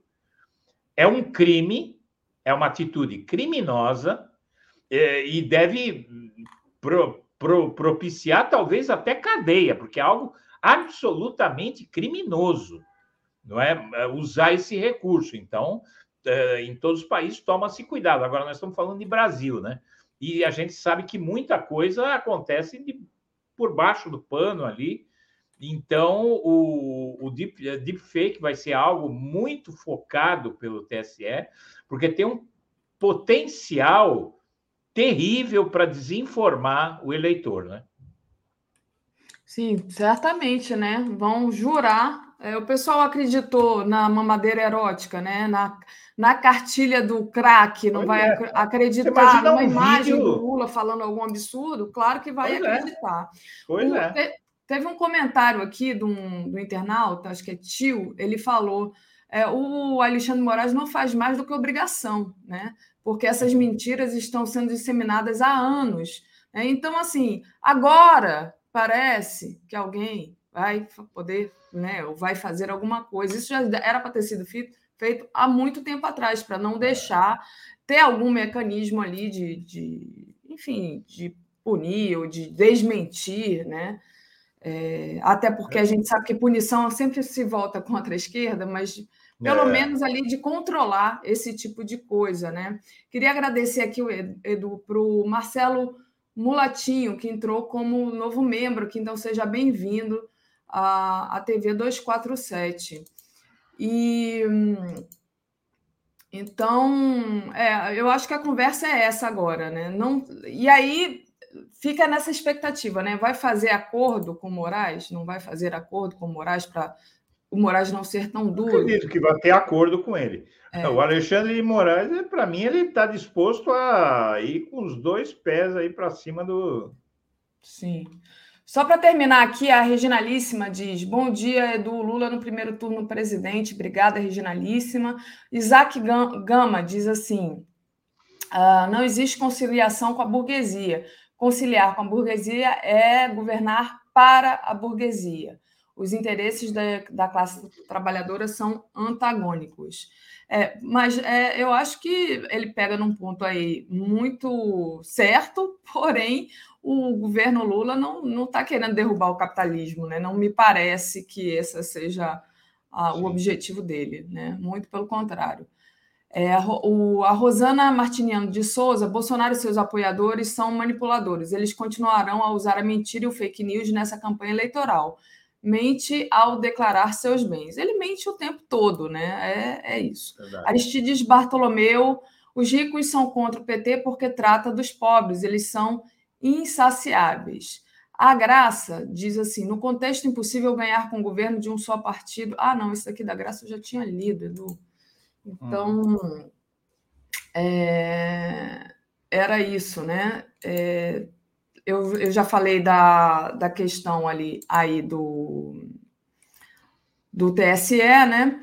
E agora é, queria trazer para você a matéria da PF que monta esquema, esquema contra os crimes bolsonaristas, né? Então, vou trazer aqui, mas queria que você já fosse falando, né? Esse esquema de fake news, justamente, que aí o Bolsonaro é, se aproveita disso. A PF é um grande assunto, porque tem duas vertentes. Primeiro, ela pre prepara uma ofensiva contra o tipo de crimes que a gente sabe que estão vinculados ao bolsonarismo desde 2018, é, é fake news, etc. E há também um alerta que a equipe de delegados da PF que cuida da segurança do Lula fez, que está uh, causando um grande burburinho dentro do, da PF, no comando da PF, o chefe da PF, por exemplo, ficou irritado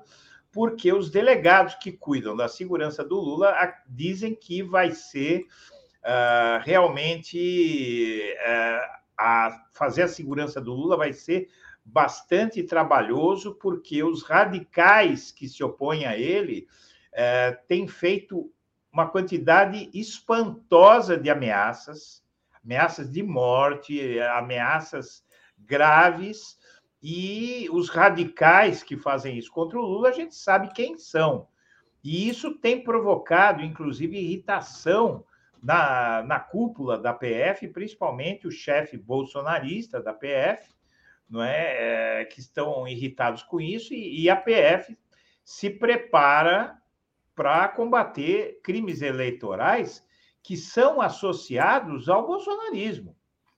são associados ao bolsonarismo. Não há casos tão é, clamorosos, não é, que provocam clamor, é, tão, tão importantes contra outras correntes políticas. Né? Pode ter uma coisa aqui, outra ali, mas há contra o bolsonarismo, tanto que nós temos o inquérito das fake news no, no STF, que é um inquérito que preocupa muito o Bolsonaro.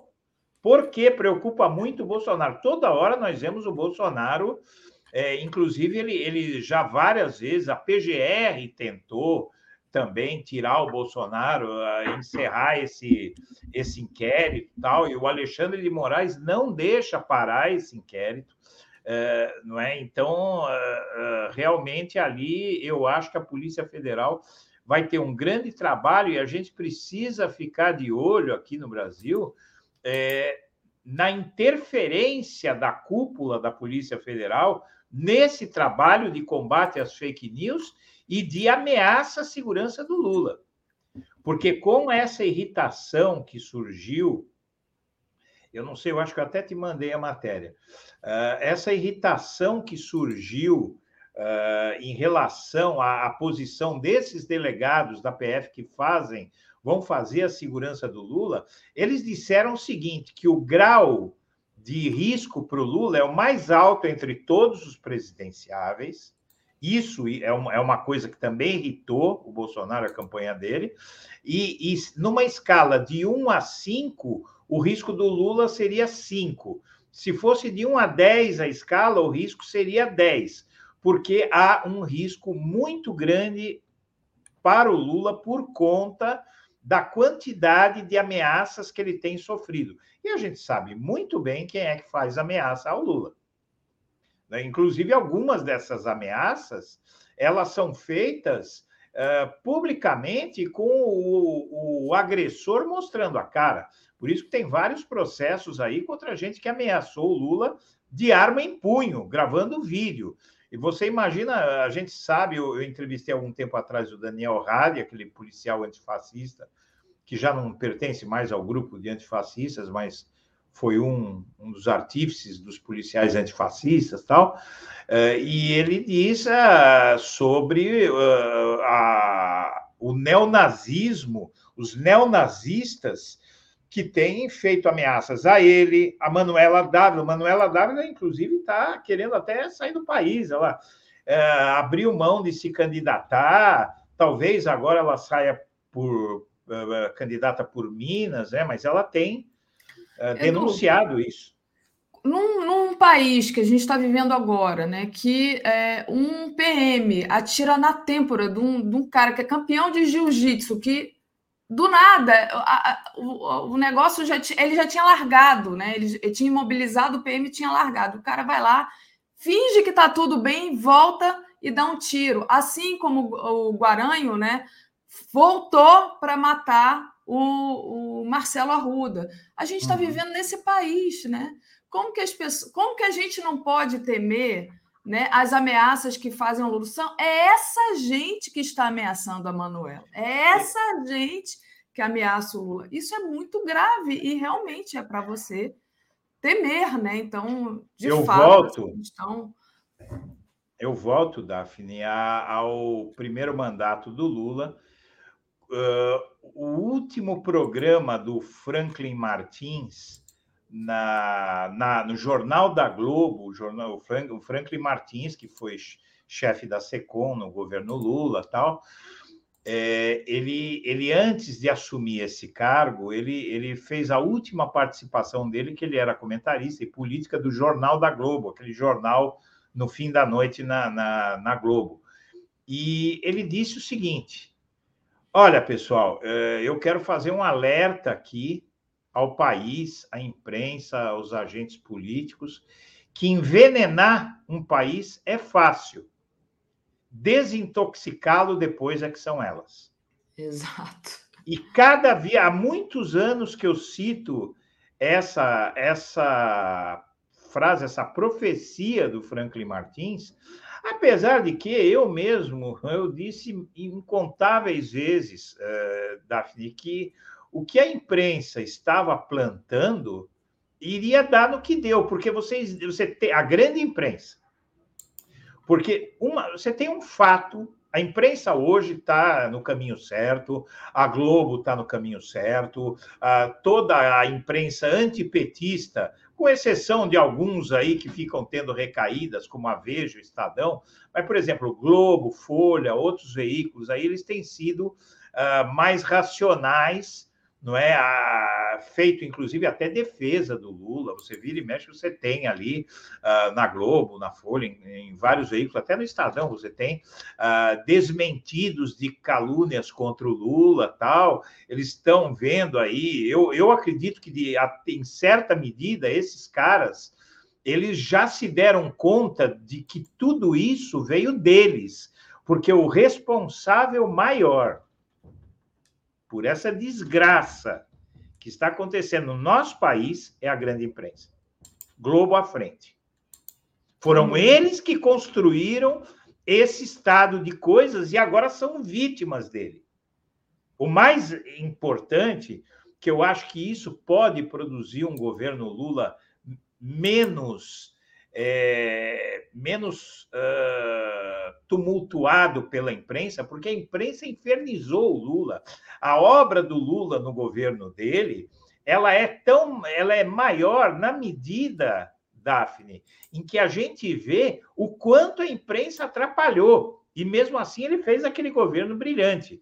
Agora a, a, a imprensa está pagando pelo, pelo que fez pela, por ter intoxicado o país, não é? assim como o STF, assim como o TSE, que impediram Lula de ser candidato, violando a Constituição, que no seu artigo 5 diz claramente: ninguém pode ser preso antes de terminar o processo. De estar lá na Constituição com essas letras. E o STF permitiu a prisão do Lula, negou o habeas corpus, se, se ajoelhou para os militares e hoje está vendo o resultado. Porque o que a gente faz de errado, a gente colhe de errado. Né? O que a gente planta de errado, a gente colhe errado. É isso. E, Edu, é, eu não vejo o, a imprensa brasileira, a grande imprensa brasileira hoje, bater no Bolsonaro, né? E nem manipular a opinião pública do jeito que manipulou, como fez no, nos governos progressistas, né? É muito discreto. Acho que poderia ser muito mais forte a oposição, como essa é que, que ele reage, né? Na, na é que imprensa. ele reage. É que ele reage. A questão, é, a questão era o seguinte: o Lula como bom democrata, ele tolerava. Era raro o Lula dizer alguma coisa sobre a imprensa. E não havia ameaça. Não havia uh, o tipo de ação, uh, a virulência. O, o Bolsonaro, o que acontece? Ele mostrou, apesar que eu não concordo com o que ele faz, eu não acho, eu prefiro o que o Lula fazia, porque nós estamos numa democracia e o presidente tem que ser o mais democrático e o mais tolerante de todos, porque ele governa para todos. Porém, o Bolsonaro, uma coisa é verdade, ele impõe que o respeitem pela violência, que não é o caminho. O respeito que a gente conquista através da violência não é respeito, é medo. Não é? Então, ele, ele impõe medo. Uh, e, e, aí isso causa essa situação aí de uh, não, terem, não terem contra ele o ímpeto que seria necessário, porque o Lula nunca fez contra a imprensa o que o Bolsonaro fez. Edu, Daphne, invadir aqui a live, porque a gente vai trazer um convidado nosso. Deixa eu só passar aqui para o Edu dar uma, um alô para ele na, Deputado Paulo Teixeira. Bom dia, Paulo. Tudo bem? Bem-vindo aqui à TV 247. Tudo bem, Paulo? Nos escuta bem? Acho que alô, alô? Eu acho que ele está sem áudio. Ele está com algum problema de áudio lá conosco. Peraí, ele fechou o microfone, Não, já já ele volta. Fechou, é. Peraí, já já. Vamos acho que ele não está nos escutando. Alô, Paulo. Paulo fechou o microfone, mas acho que. Ah, já já ele se reconecta aqui. Eu entrei porque ele vai falar conosco hoje sobre o caso do Deltan e você tem uma passagem com ele, né, Edu? É, eu tenho uma passagem com o Paulo Teixeira E eu, eu vejo é, tudo isso que está acontecendo com o Moro, com o Deltan, como uma confirmação, Léo, do que eu sempre acreditei na minha vida. Que as coisas que a gente faz de errado, quando a gente comete erros propositais, inclusive, faz coisas erradas, a gente acaba sendo perseguido pelo que a gente fez. E o que a Lava Jato, o que o Moro e o Dallagnol, você veja, o, a grande ironia é que o Dallagnol é capaz de ficar inelegível. Pois é, é? vamos trazer o Paulo aqui, ele está aqui, vamos ver se ele consegue nos ouvir. Bom dia, Paulo, tudo bem? Bom dia, como vai a Tuxi? Bom dia, Daphne. Bom dia, Eduardo Guimarães. Bom dia, falando... 247. Obrigado, Paulo. A Tereza já vai se juntar aqui conosco também, Tereza Cruvinel. É, mas eu queria só fazer a transição com o Eduardo Guimarães, porque eu falei, ó, Edu, hoje vai ser um pouquinho mais curta aqui a sua participação, é. porque a gente vai chamar o Paulo Teixeira. Ah, não, mas eu preciso falar com ele, porque quando ele foi preso pelo Moro, você foi é. para cima do Sérgio Moro lá no parlamento. Ele estava na Câmara dos Deputados, né? É, numa, numa, é, numa conversa ali com o Moro, num, numa inquirição do Moro, e aí veio a notícia e o Paulo foi para cima com os dois pés do, do Sérgio Moro ali, não é, Paulo? Então, uh, eu tenho esse, essa lembrança sobre você aí, que, que foi uma das pessoas que me defendeu muito, né? E aproveitando, Paulo, só antes de você falar, não podemos deixar de pedir a sua opinião sobre o caso do Deltan Dallagnol e a sua inelegibilidade. Então, passamos já para você. É, só uma, uma coisa que eu quero falar para o Paulo, antes dele falar, eu queria ouvi-lo. É, Paulo, uh, depois aí eu queria ver se o seu, se eu converso com o seu assessor, que eu precisava conversar com você. Não, olha, bom dia. É, realmente, um dia eu fui, em, eu estava em Brasília e fui participar de um depoimento.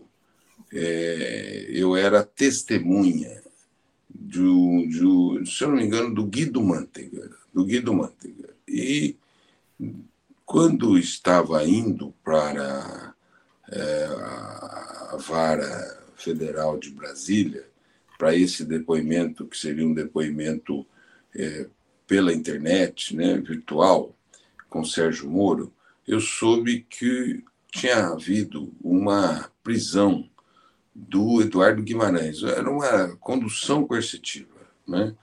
Eu, então, fui é, para esse para esse depoimento é, do Sérgio Moro. E quando ele entrou, eu falei, doutor Sérgio Moro, eu queria protestar, porque o senhor hoje mandou prender um jornalista. E a Constituição, para tentar obter a fonte desse jornalista. E a Constituição garante o segredo da fonte. Ele falou assim, mas ele não é jornalista. Eu falei, mas no Brasil não precisa ser jornalista para é, se é, para exercer a função de jornalista. Não precisa ter formação em jornalismo para exercer o jornalismo. Ele falou, aí ele mudou o assunto, né? Eu falei, isso que o senhor está fazendo é inconstitucional. O que o senhor está fazendo é crime. E aí ele falou: o senhor não veio aqui para falar sobre isso. Eu falei: mas é a ocasião para falar sobre isso com o senhor.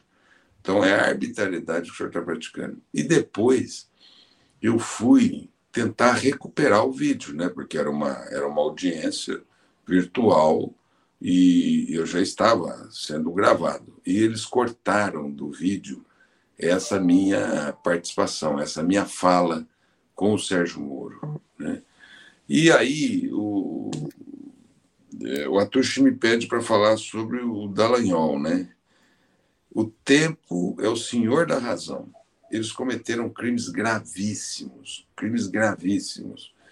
Eles destruíram a indústria da construção civil no Brasil. Eles destruíram reputações. Eles fizeram, é, praticaram gravíssimas arbitrariedades, essas condições coercitivas, e aí, Eduardo, eu quero me solidarizar mais uma vez com você. As condições coercitivas eram violência, né?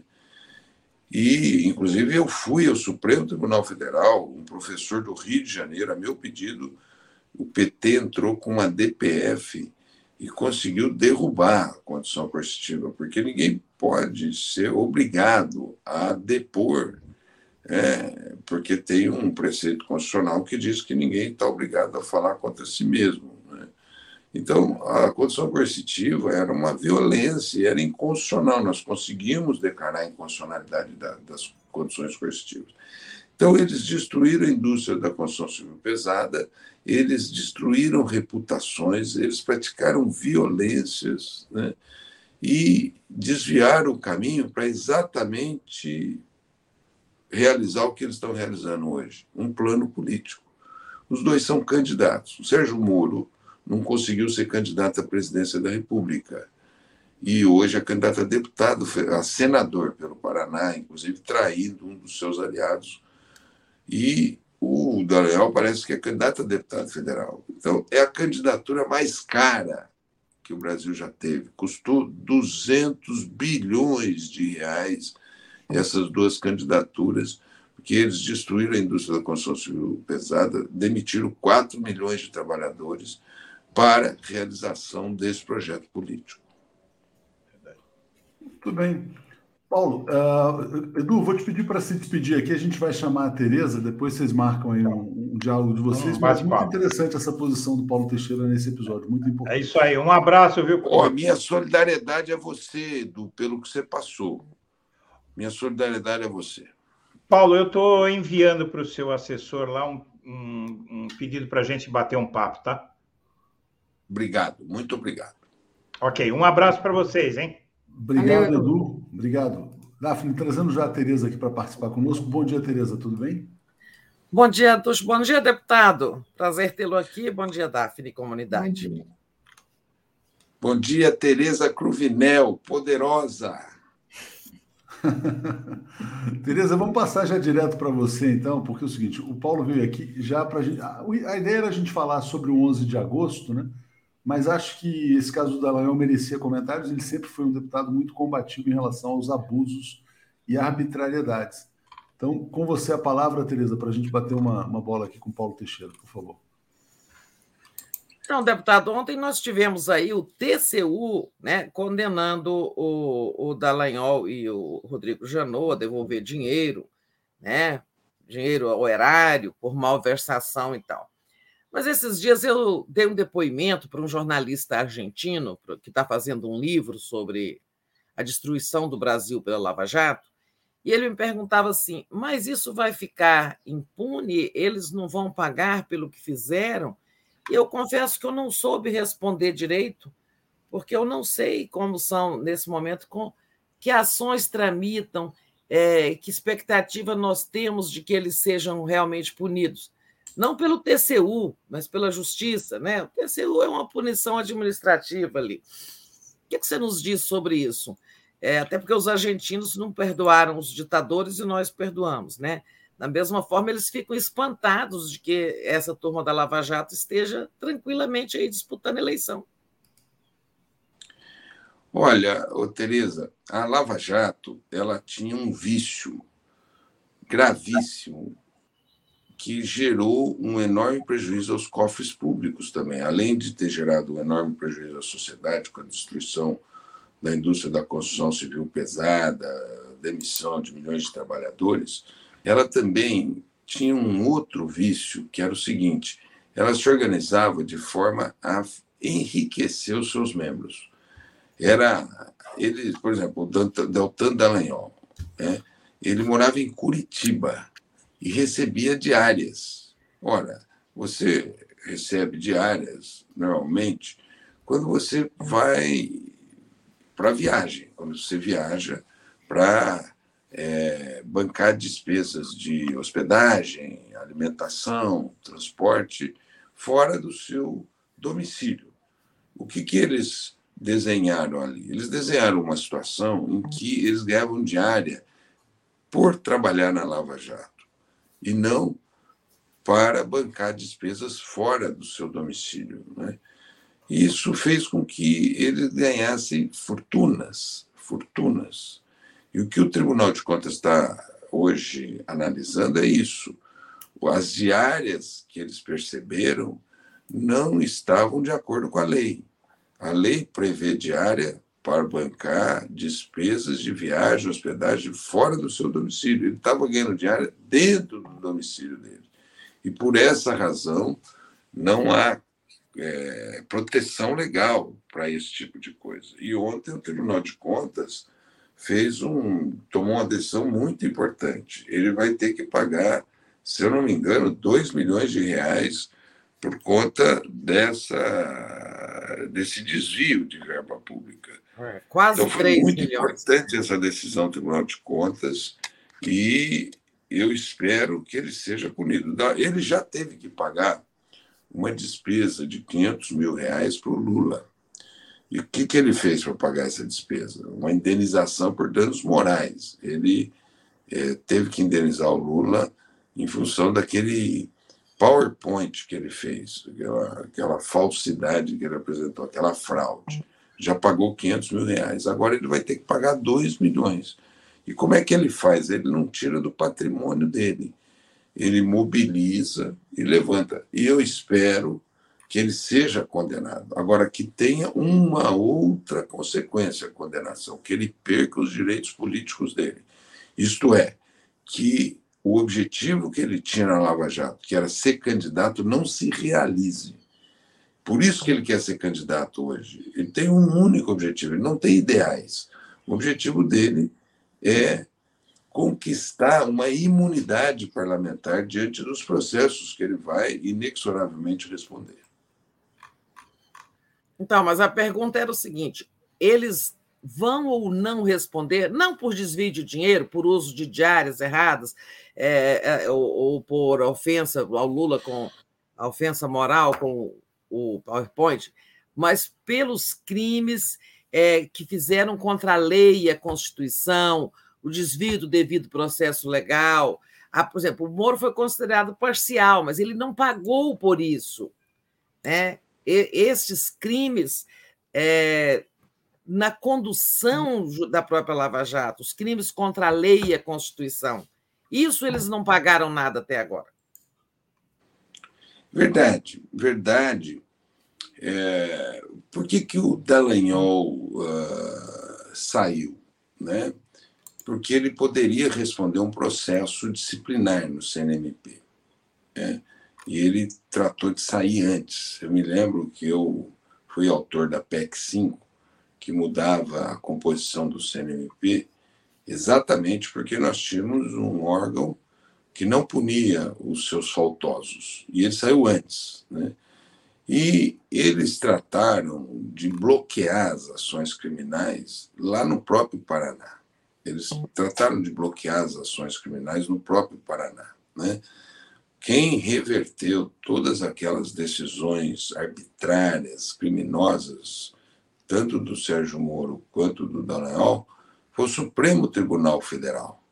E por essa razão é que eles ainda gozam de um uma condição de impunidade. Não é?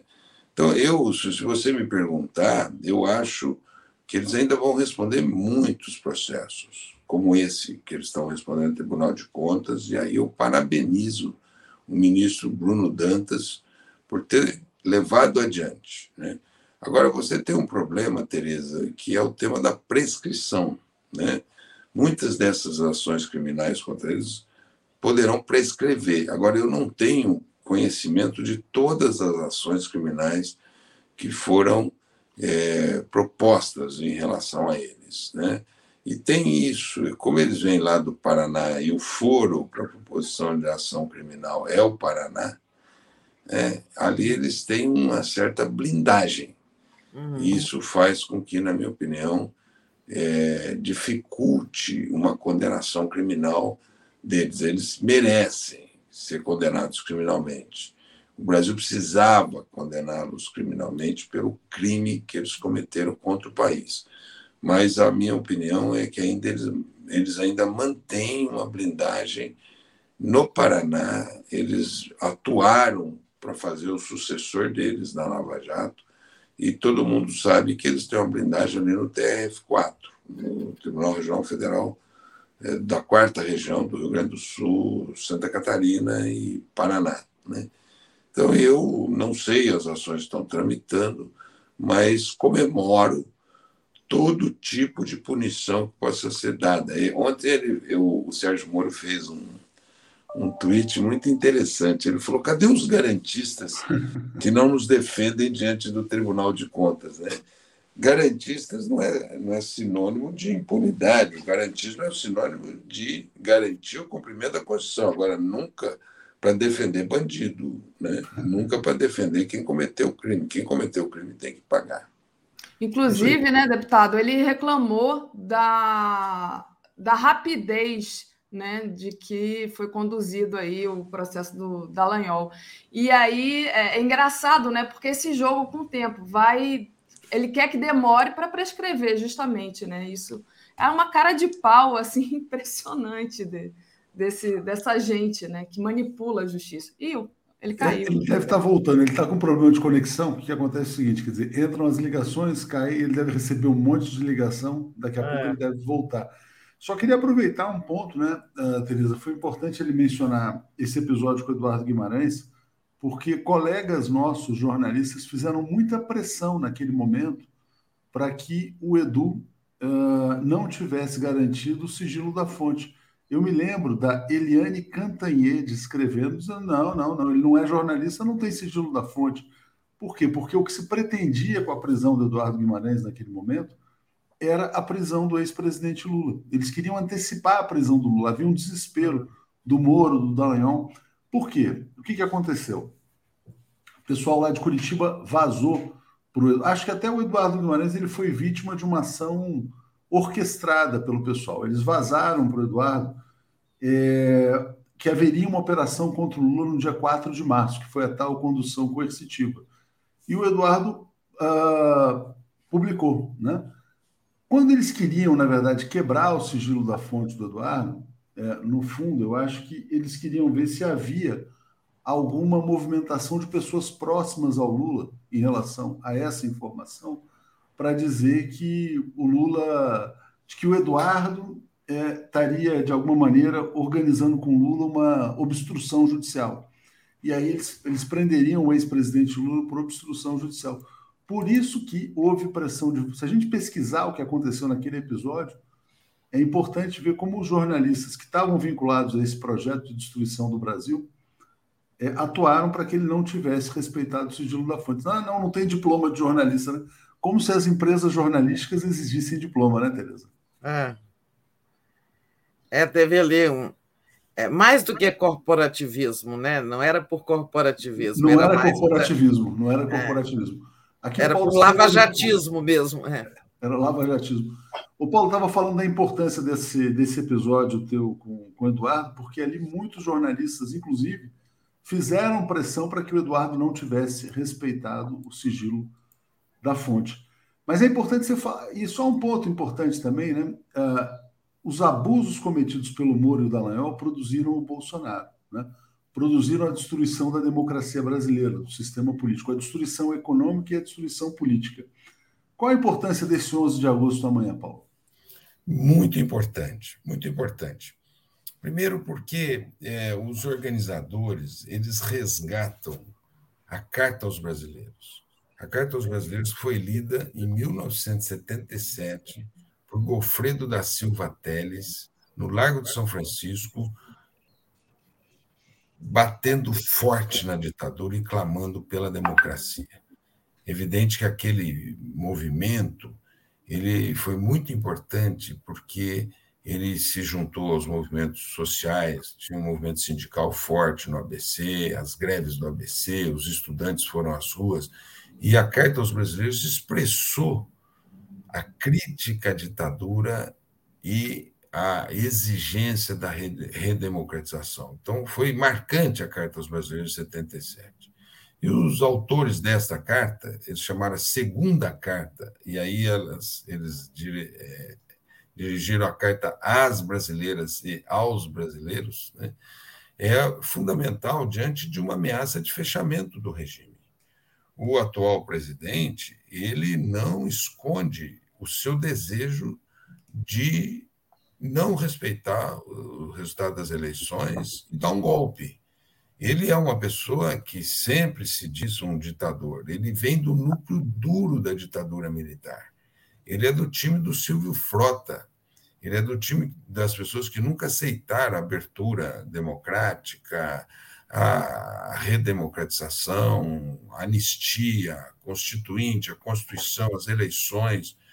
E ele acabou, naquele movimento de 2013, surfando e virando presidente da República numa imensa fraude, que foi aquela fraude de 18. A Lava Jato contribuiu, inclusive, fazendo campanha. Fez campanha, eles vazaram informações que estavam sob sigilo, direcionando essas informações para o processo eleitoral para ajudar a eleger. Prenderam o Lula, que era o candidato mais forte, e o Moro foi ser ministro do governo Bolsonaro. Né? Assim, nós não podemos subestimá-lo, não podemos subestimá-lo. Esta carta, ela foi escrita, e eu quero lembrar, ela foi pensada, a ideia dessa carta foi num evento meu. Eu tinha um evento com juristas, e foram 170 juristas, operadores do direito nesse meu evento. E eu disse: olha, há um perigo de um fechamento do regime no Brasil. O presidente não disfarça o seu desejo e ele expressa que queira é, que ele não aceitará o resultado das eleições. E aí, um grupo de amigos, eu quero lembrar um juiz federal, Ricardo Castro Nascimento, o Mônaco, Roberto Vômero Mônaco, eles, o Antenor Máscio Júnior, disseram: vamos fazer uma segunda carta aos brasileiros. Eu até falei: olha, eu acho que vocês teriam que ter uma preocupação de ter um campo de atuação amplo. Vamos procurar o antigo PSDB, vamos procurar o antigo MDB, porque são democratas, são pessoas que surgiram da luta democrática. E aí eles fizeram uma ponte com dois conselheiros do Tribunal de Contas, o Roxy Tadini e o Dimas Ramalho. E aí os cinco é, elaboraram a carta e foram discutir com o diretor da Faculdade de Direito do Largo de São Francisco, Campilongo. E assim surgiu a ideia da Carta aos Brasileiros. Hoje já tem mais de 800 mil assinaturas, eu espero que chegue a um milhão de assinaturas. E essa carta aos brasileiros, ela conseguiu atrair os democratas, atrair todos aqueles que disseram não, é fundamental a preservação da democracia e a defesa da Constituição contra todas as ameaças. A ameaça mais recente que o presidente da República fez foi junto a um grupo de embaixadores estrangeiros, ele foi atacar o sistema eleitoral. Então há um risco, e a Carta aos Brasileiros foi um contraponto muito importante em defesa da democracia. Amanhã será a leitura da Carta aos Brasileiros no Largo de São Francisco. Estima-se que o Largo de São Francisco amanhã tenha muita gente, muita gente. E ontem eu vi um relatório Muitos empresários assinaram a Carta aos Brasileiros. Muitos religiosos assinaram a Carta aos Brasileiros.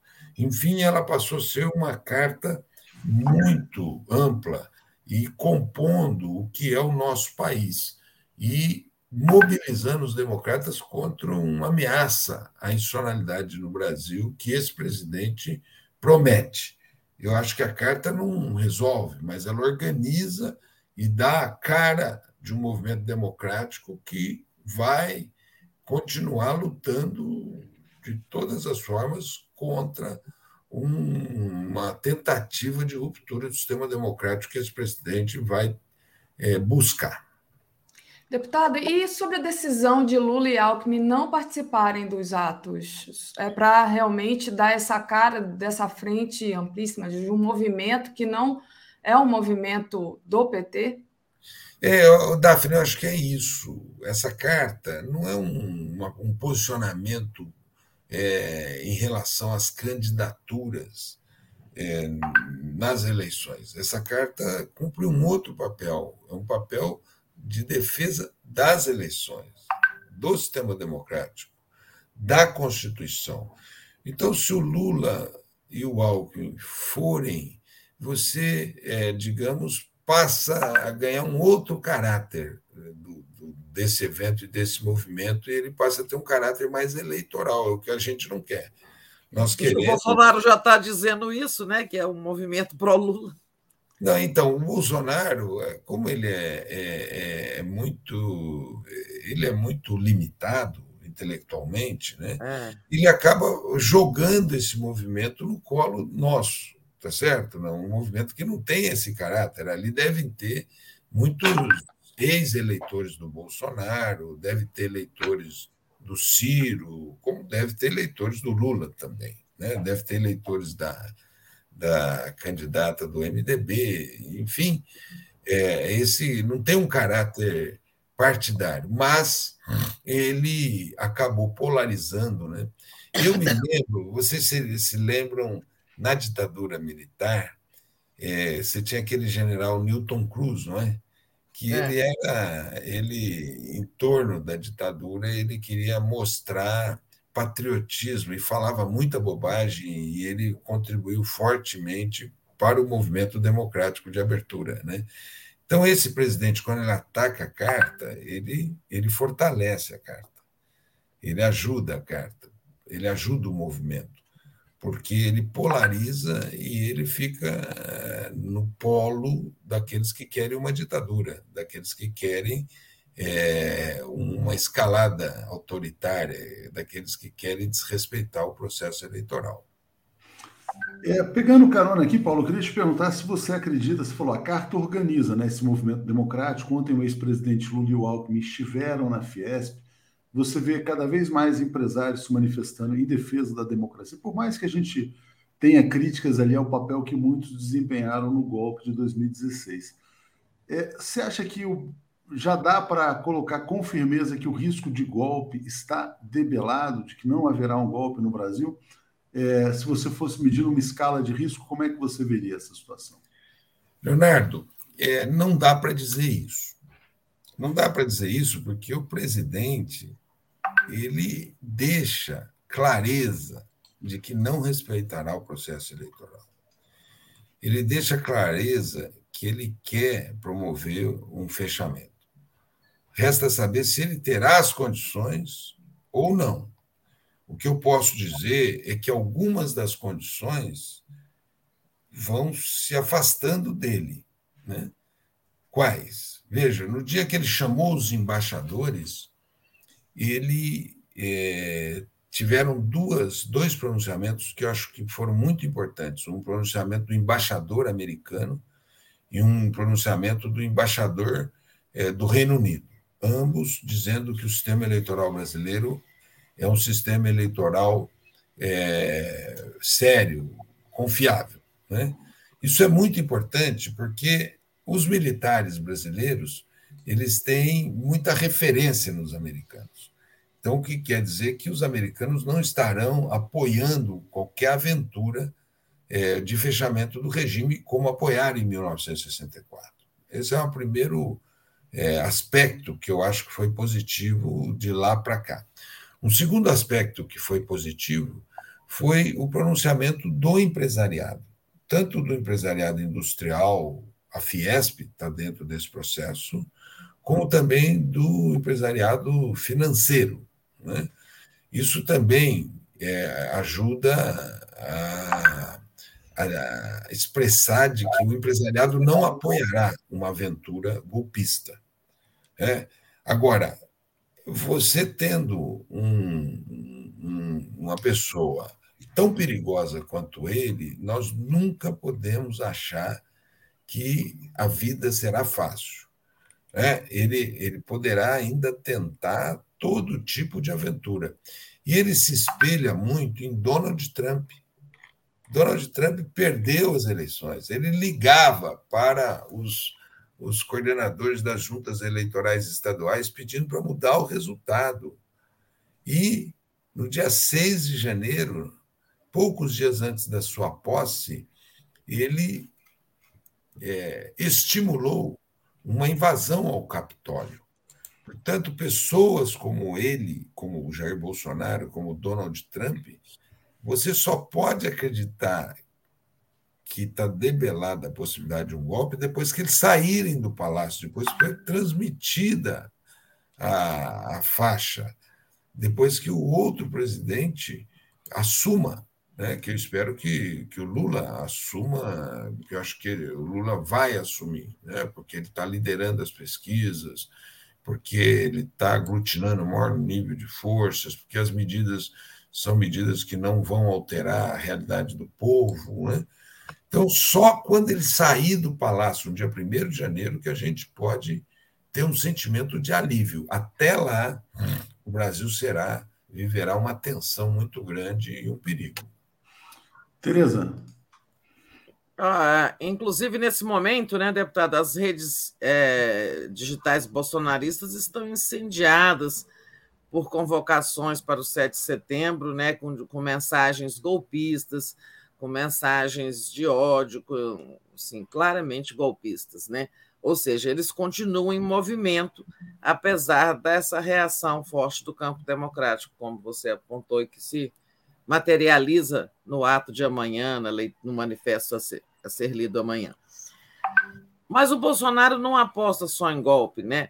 Ao mesmo tempo, ele está trabalhando com fake news, né? Tivemos essa semana aí Ontem mesmo, a própria Michele demonizando aí o Lula, associando a religiões africanas e estas às trevas e ao demônio, né, baixarias, e ao mesmo tempo tem toda a ação econômica, né? O governo despejou bilhões na economia, não só com as bondades eleitoreiras, entre aspas, como as que começaram a pagar ontem, ser, a serem pagas ontem, o auxílio é, Brasil aumentado, o gás dobrado, o auxílio gás dobrado, os caminhoneiros e os taxistas começaram a receber ontem. Tivemos essa deflação artificial, né, que foi anunciada ontem pelo IBGE, uma deflação de 0,68 em julho, mas que não mexeu com os preços dos alimentos nem com os serviços das pessoas. Ela mexeu com combustíveis né, com a baixa dos combustíveis, que ele obteve à custa dos governadores da redução de CMS. Então, eu lhe pergunto também, assim como você acha que não está debelado o risco de golpe, é, como você vê a evolução da candidatura do ex-presidente Lula à luz desta ofensiva bolsonarista, que é em duas frentes, né? na frente do golpismo e da manipulação das consciências aí com tudo isso. Tereza, é... Hum. Tereza, eu não vejo que eles vão ter sucesso a partir desse pacote. Como você disse, o pacote é muito é, caro, caro. São 110 bilhões, 40 bilhões de benefícios diretos e 70 de desoneração de combustíveis. Essa conta dos 70 de desoneração de combustíveis vai para o governo federal, porque os governos estaduais estão ganhando já no Supremo uhum. e vai para o governo federal. E se for para o governo federal, isso demonstra que não terá desoneração nos combustíveis no ano que vem. É, quer dizer, ele não mudou a política de preço da Petrobras, então é, é uma diminuição do preço do combustível muito é, curta porque os governos estaduais vão querer a reposição, quem vai ter que pagar essa recomposição será o governo federal. Então, agora, o, o efeito desse pacote econômico é isso que você está dizendo. É, a, o, o, poder de compra da, dos beneficiários do auxílio emergencial diminuiu em um ano por conta da inflação. Esse valor de 600 reais não compra mais o que comprava há um ano atrás.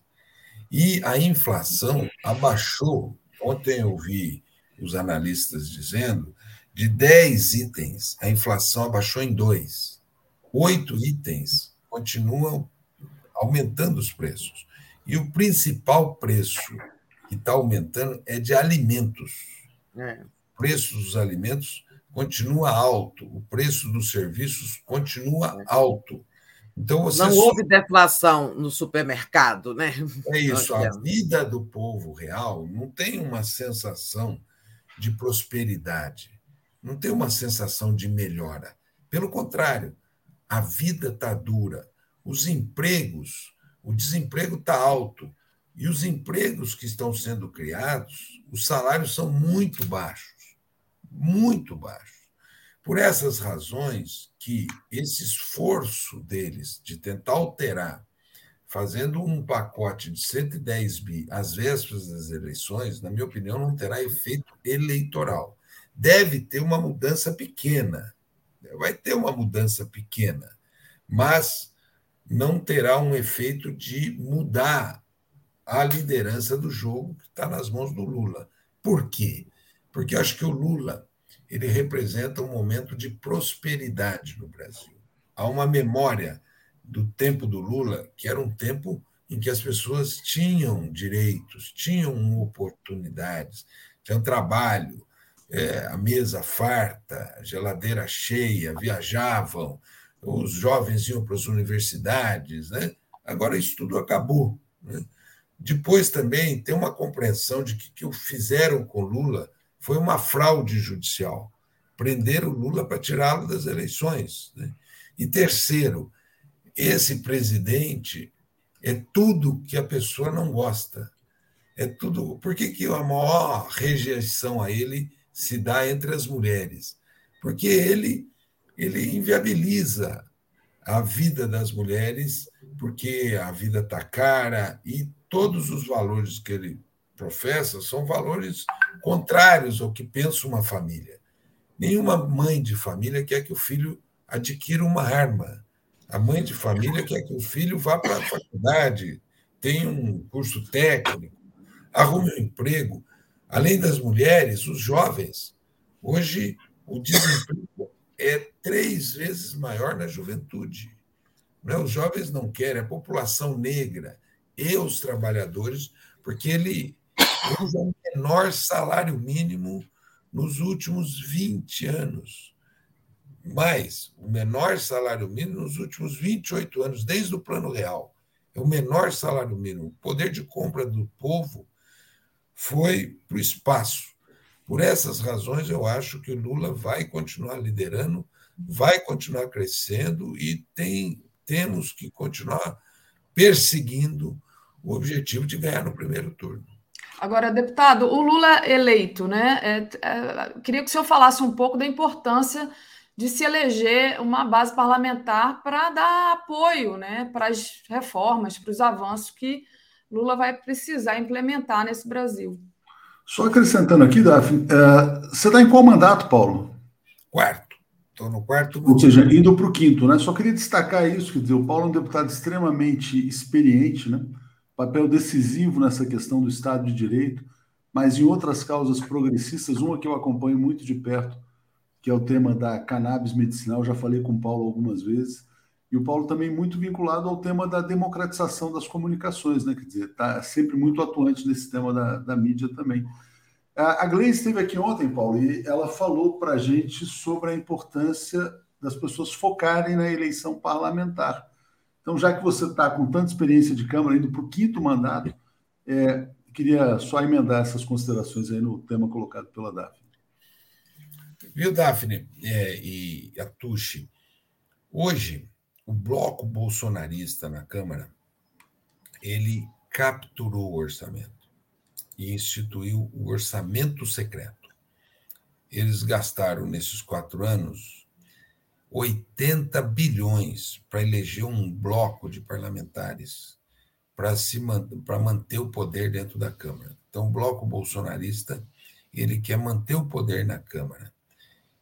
Nós temos que ter uma base parlamentar de apoio ao Lula muito grande para devolver o orçamento para as políticas públicas. Porque senão eles vão capturar o orçamento e o governo não vai ter como governar.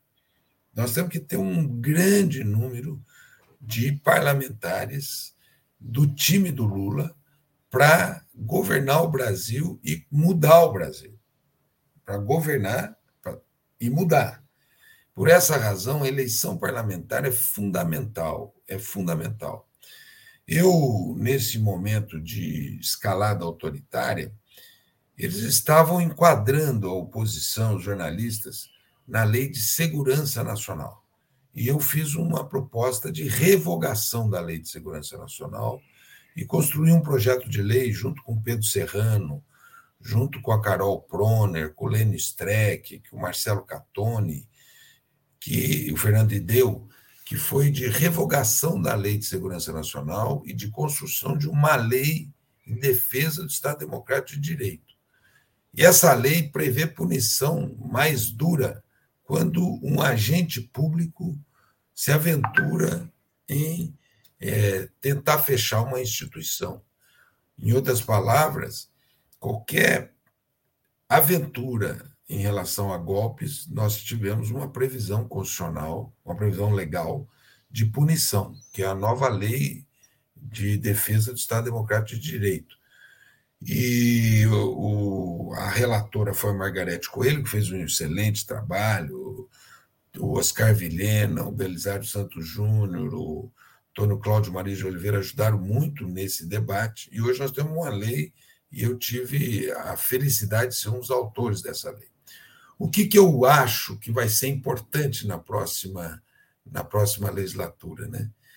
Veja, como vai ser uma legislatura difícil, você vai ter que ter gente de tutano, você vai ter que ter gente com condição de ter, é, primeiro, capacidade de diálogo, segundo, capacidade de articulação, terceiro, capacidade de negociação. Quarto, visão política para é, impedir armadilhas ao presidente da República dentro do Congresso Nacional, porque quem está querendo voltar? Eduardo Cunha está querendo voltar, é candidato aqui por São Paulo.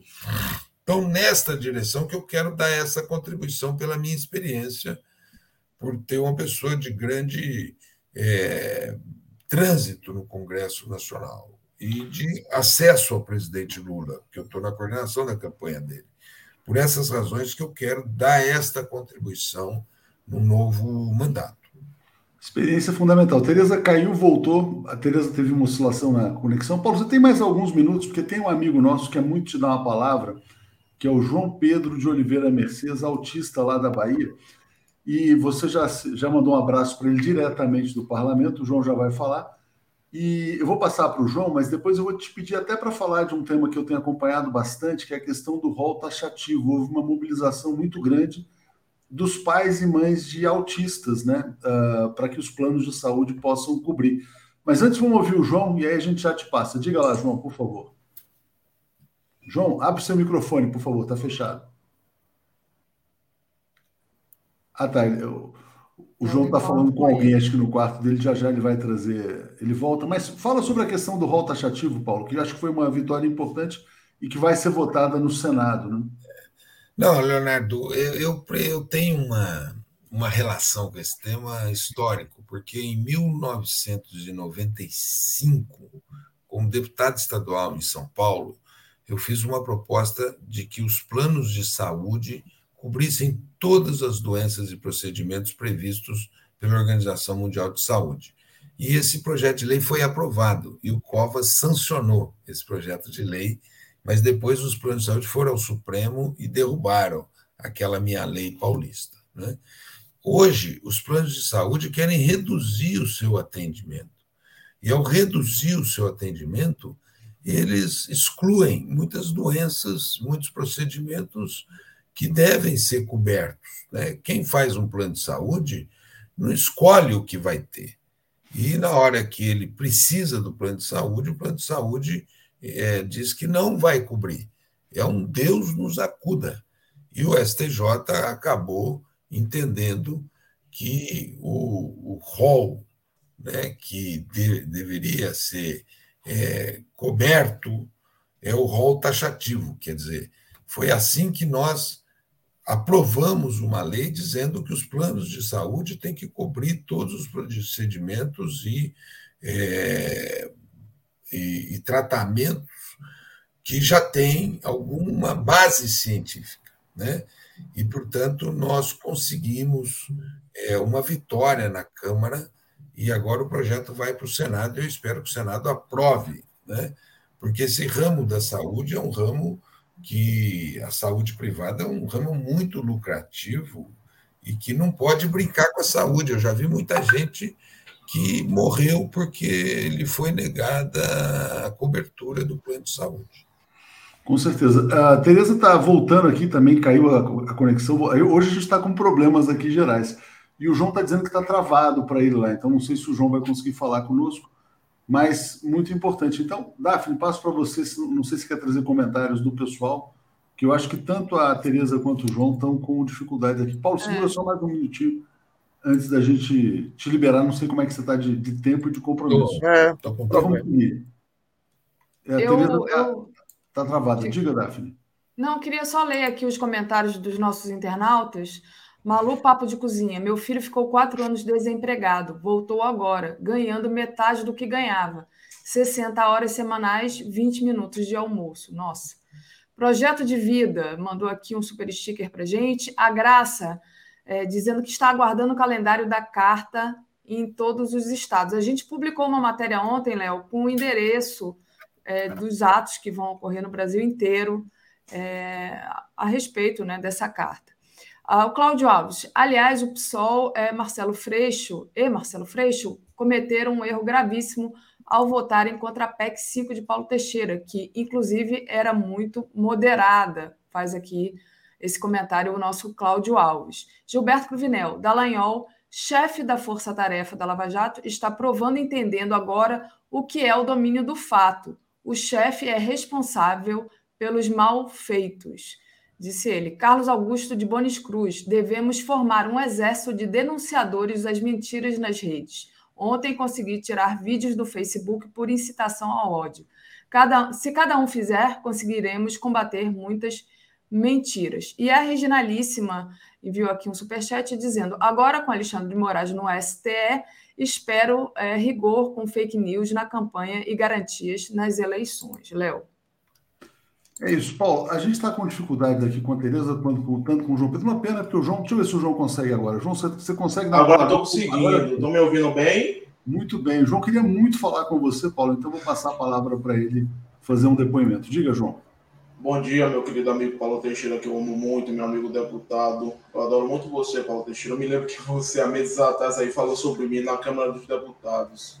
E hoje, nesse dia, depois de que teve essa coisa aí da Protetor da Leão, eu quero te falar uma coisa. Eu, nesse tempo de pandemia, aprendi muita coisa sobre política, me arrependi de muitas coisas, inclusive de ter acreditado na Lava Jato, de ter falado com alguns desses personagens imbecis que eu não quero saber nunca mais. Eu aprendi muito nesse tempo. Inclusive, o, o 247, um dia atrás, umas semanas atrás, uns meses, lá em janeiro, fez uma matéria quando eu falei com o Delta lá uma coisa ali que ele até ocultou minha resposta no dia. Eu não sei se você lembra dessa matéria, não sei se você viu, mas foi uma coisa bem séria isso aí. Teve até detonou ele na internet, que eu me lembro, depois que ele ocultou minha resposta. E ele continuou me seguindo mesmo depois disso. É coisa. João, Diga, primeiro, é um, uma alegria te ver. E é, um, é bacana te ver aqui no 247. Né? E parabéns, Leonardo, parabéns, Daphne, por eh, promover esse espaço para o João. O João é um exemplo é um exemplo para toda a sociedade brasileira de superação, de possibilidade, de superação do preconceito. Né? E o João tem tido um papel na vida nacional e na resistência.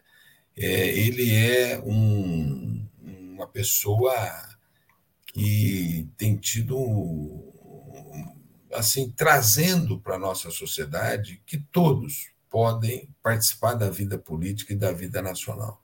Então, João, é, muito obrigado pela sua contribuição e quanta honra falar de você, né? E eu, da mesma maneira, te amo muito também. E olha que interessante, Paulo, o comentário que o Deltan ocultou nas redes sociais era exatamente quando o João Pedro dizia: olha, me arrependo de ter confiado na Operação Lava Jato e acredito que quando Lula voltar a governar o país, vocês que ajudaram o genocida a chegar ao poder serão castigados. Não é muita visão política do, do João nesse comentário que foi bloqueado pelo Dallagnol, né? É, e, o, muito importante, viu, é, João, é, o, o, seu depoimento sobre a Lava Jato, porque todo mundo acreditava na, na boa intenção, né? acreditava que e todos os brasileiros não admitem qualquer processo de corrupção. Mas aí você, como todos os brasileiros, perceberam o desvio de rota. Né? Como eles, é, ao tentar combater a corrupção, se corromperam. Né? Foi um processo de corrupção própria. É, Deltan é, trabalhou muito para ganhar dinheiro, né? as diárias que eles ganharam eram diárias ilegais, como está sendo discutido pelo Tribunal de Contas. Ele também dava palestras caríssimas, né? Inclusive para empresas implicadas na Lava Jato, né? e eles também tinham um projeto político, eles serviam um projeto político, que era o um projeto político de poder. Eles queriam poder, né? como de fato é, as candidaturas deles resultaram e explicaram o projeto de poder. Hoje não tem quem tenha mais dúvida. Né? A Lava Jato hoje não dispõe mais de prestígio. Né? Agora, o fato de você ter reconhecido é honesto. Sempre quando a gente é, erra na avaliação da gente, depois faz uma autocrítica, é o que você está fazendo diante da sociedade brasileira, João. É dizendo, olha, eu acreditei, mas depois eu vi que não era nada daquilo que eles queriam. O que eles queriam estava errado. Né? Na verdade, o Bolsonaro é filho da Lava Jato. Ele foi parido dentro da Lava Jato. Né? A Lava Jato dialogou o tempo todo com esse movimento de extrema-direita. Essa Carla Zambelli era representante da Lava Jato, né? Kim Kataguiri, todos esses, eles, eles apoiaram, inclusive, o Eduardo Cunha contra o governo. Então, o que, que eles fizeram? Eles derrubaram a Dilma, que era um governo legitimamente eleito, manipularam as eleições de 2018 prendendo o Lula e fizeram campanha aberta para o Bolsonaro. Então, Deltan Dallagnol e Sérgio Moro eles têm grande responsabilidade por 675 mil vidas que foram perdidas nessa pandemia por ter um governo genocida. É isso aí. Paulo, quero te agradecer muito. Eu sei que você estava com o tempo aqui corrido, foi muito legal uh, conversar com você no dia de hoje, uh, na sequência da punição ao Dallagnol e na véspera do 11 de agosto. Obrigado mais uma vez. Obrigado, Léo. Eu que agradeço a oportunidade. Eu tive um problema técnico aqui que eu vou resolver definitivamente nas próximas. Que eu, esse negócio de fazer live por telefone não dá certo. Não dá certo. Não, não dá. Hoje em dia, todo, todo político tem que estar preparado para as lives. É isso aí. É, é isso. Eu tenho que ter, voltar a fazer o que eu fiz durante a pandemia. Live se faz no laptop, nunca no telefone. E aí tive um problema técnico durante a live aqui, mas muito obrigado pela oportunidade. Eu acho, Léo, que vocês têm cumprido um papel fundamental. Vocês tiveram do lado certo da história no pior momento da história.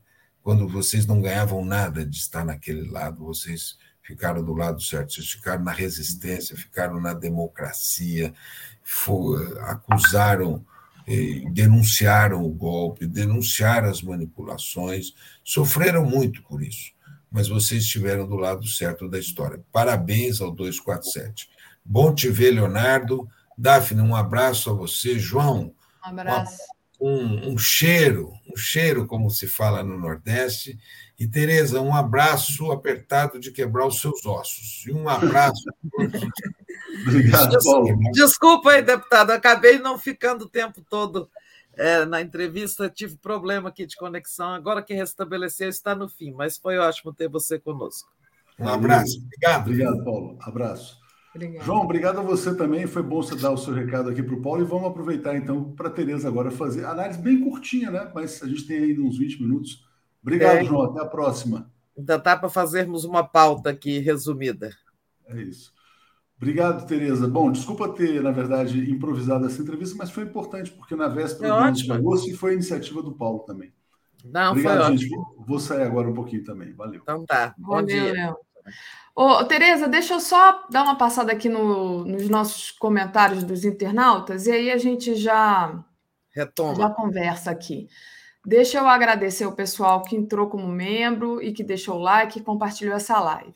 Regina Alíssima tinha mandado um recado para o deputado Paulo, dizendo: admiro por sua atuação, gostaria de enfatizar a defesa do atendimento pelos planos para tratamento de fisioterapia, pois hoje, é, após Covid e chikungunya, que levaram as pessoas a ter muitas fragilidades.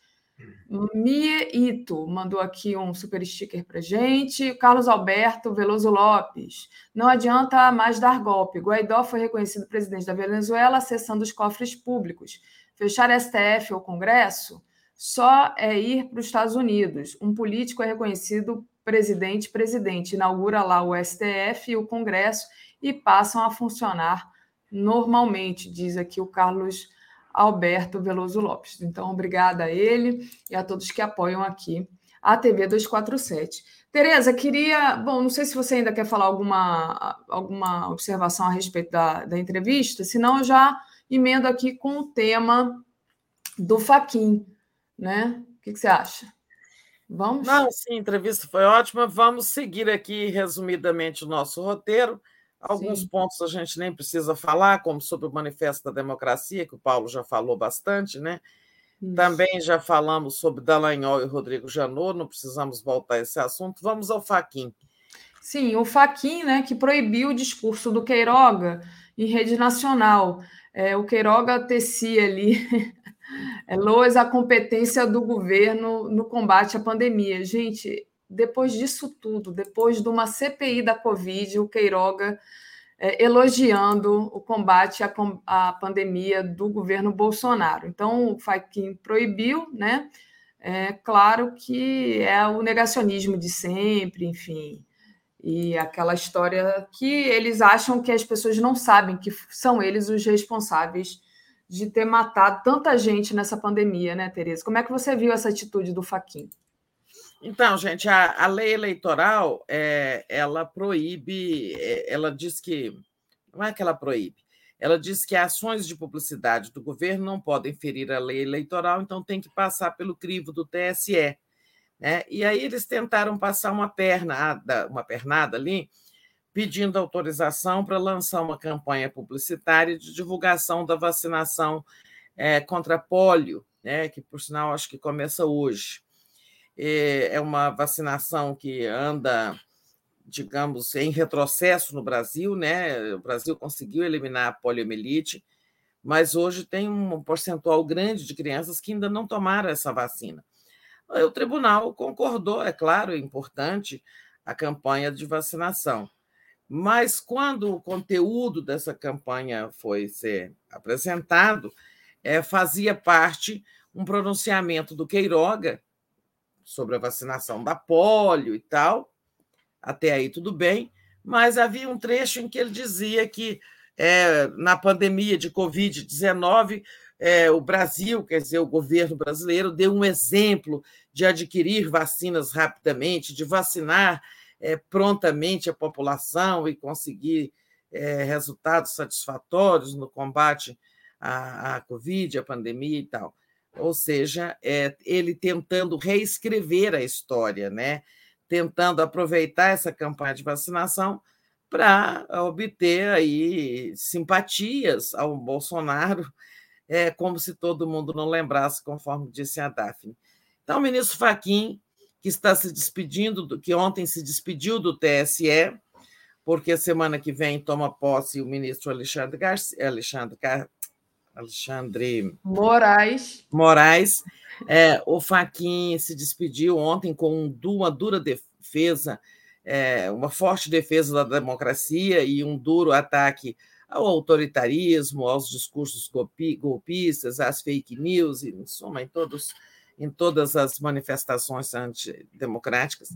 E ele tomou essa, foi uma da. Talvez tenha sido a sua última atitude dura contra o bolsonarismo. Né?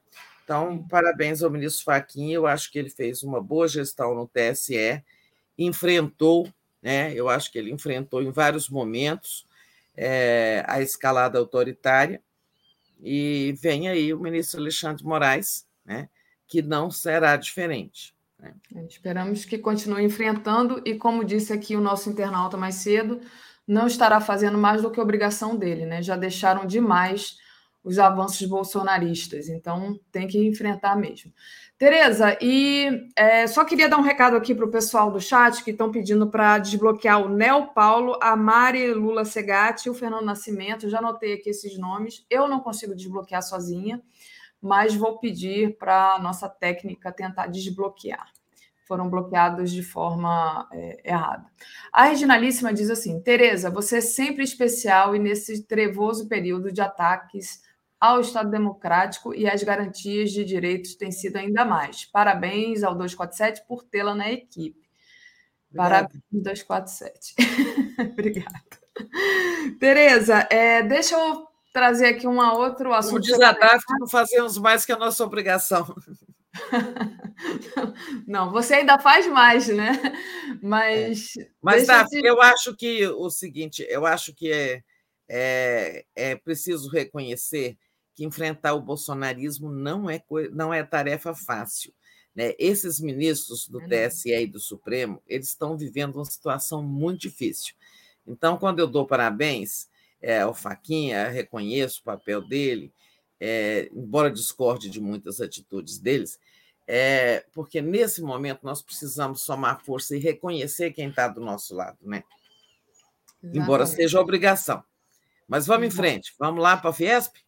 Vamos lá para a Fiesp. O Lula ontem deu um show na Fiesp. Eu disse aqui para o Eduardo Guimarães que eu achei o Lula, tanto o Lula quanto o Alckmin e o próprio Mercadante estavam ali muito à vontade, né? E muito a segurança na fala né? E que, que surpreende, assim. Que surpreende não, mas digamos assim, que eu acho que a gente tem que exaltar, né? Por outro lado, o Bolsonaro foi vaiado no tal do evento Caixa para as Mulheres, né? Não vai colar essa questão dele com as mulheres, Tereza. É isso, já se falou muito aí da Fiesp, é, eu mesma, ontem, todo mundo, mas é, sempre vale é, reconhecer ali que o Lula está ocupando os espaços que o Bolsonaro, com seu radicalismo, com sua ignorância, com seu discurso de ódio, com seu, o seu gosto pelo conflito, né? É, ele vai deixando esses espaços, inclusive na elite econômica, o Lula vai ocupando. Né? O Lula fez ontem uma conversa civilizadíssima com os empresários da indústria do Brasil, né? prometendo a reindustrialização, chamando os empresários né, a se somarem no esforço de reconstrução do Brasil, né, e, e dizendo três palavras que eu tenho certeza seduziram muitos empresários, tanto que hoje já tem gente dizendo: olha, o risco é Bolsonaro, é, do meio da elite econômica, né? É, de, mas as três palavras foram credibilidade, previsibilidade e estabilidade. E isso é tudo que o Bolsonaro não oferece. Né? É, a gente quer estabilidade política e econômica, né? o Bolsonaro não oferece isso. Nós queremos é, previsibilidade, todos nós queremos um país sobre, sem sobressaltos, e os empresários também, né? É, e queremos é, um governo que tenha credibilidade, um país que tenha respeito, um governo respeitado aqui dentro, lá fora e tal. Então, três palavras que sensibilizaram muito, né? É, no mais, fez ali aceno ao agronegócio, não ficou assim o tempo todo fustigando o Bolsonaro, fez as críticas dele, mas é, o Lula se diferencia, ele estava lá sobran, sobra, sobra, sobranceiro, né, como líder das pesquisas e, e governante experiente, sempre lembrando né? Olhem para o meu primeiro governo. Vou acabar com o teto de gastos, porque quem tem responsabilidade não precisa de teto de gastos, saberá gerir as contas públicas, não é?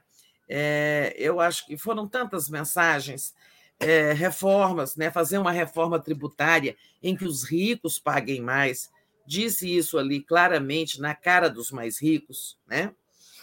sem punir as empresas, não as empresas, mas as pessoas mais ricas aqueles que recebem dividendos e não pagam imposto de renda sobre os dividendos que recebem das empresas das quais são sócios, como os banqueiros, né, os que são sócios dos bancos, os, os, é, é uma reforma tributária tem que taxar os dividendos.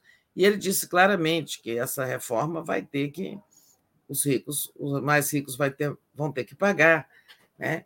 defendendo as políticas sociais para é, não só porque é feio, é vergonhoso um país rico com recursos ter gente passando fome, comendo osso, tomando soro no lugar de leite, né? É, mas também porque isso é que gera mercado interno. É um povo com alguma renda, né? que, que com o um mínimo de renda para comprar as coisas, as, as coisas necessárias à sobrevivência, é que gera mercado interno e sem mercado interno não há indústria nem comércio que sobreviva. Olha, um discurso é, assim de quem sabe o rumo das coisas, sabe o que vai fazer, tem experiência para o que vai fazer. Tenho certeza de que esse discurso de ontem marca uma, um momento importante da campanha do Lula. Não na relação com o povo, que essa já está expressa aí nas pesquisas pela grande liderança dele, mas nessa relação com o andar de cima, que é importante. Né? É importante para governar, é, você está governando sem ter contra si forças poderosas e que são importantes na construção do país. Né? Sem dúvida. Sem dúvida, Tereza. Tereza, é, e falando em mulheres, né? Porque teve o Bolsonaro lá, vaiado no evento Caixa para as Mulheres, teve também sobre as mulheres a Janja respondendo aquela tentativa da Michele Bolsonaro de demonizar o Lula, né? A Janja respondeu com classe, né? E, enfim, pedindo retratação. Eu queria que você falasse um pouco disso, né? Já que é nosso nossa seara aqui. É.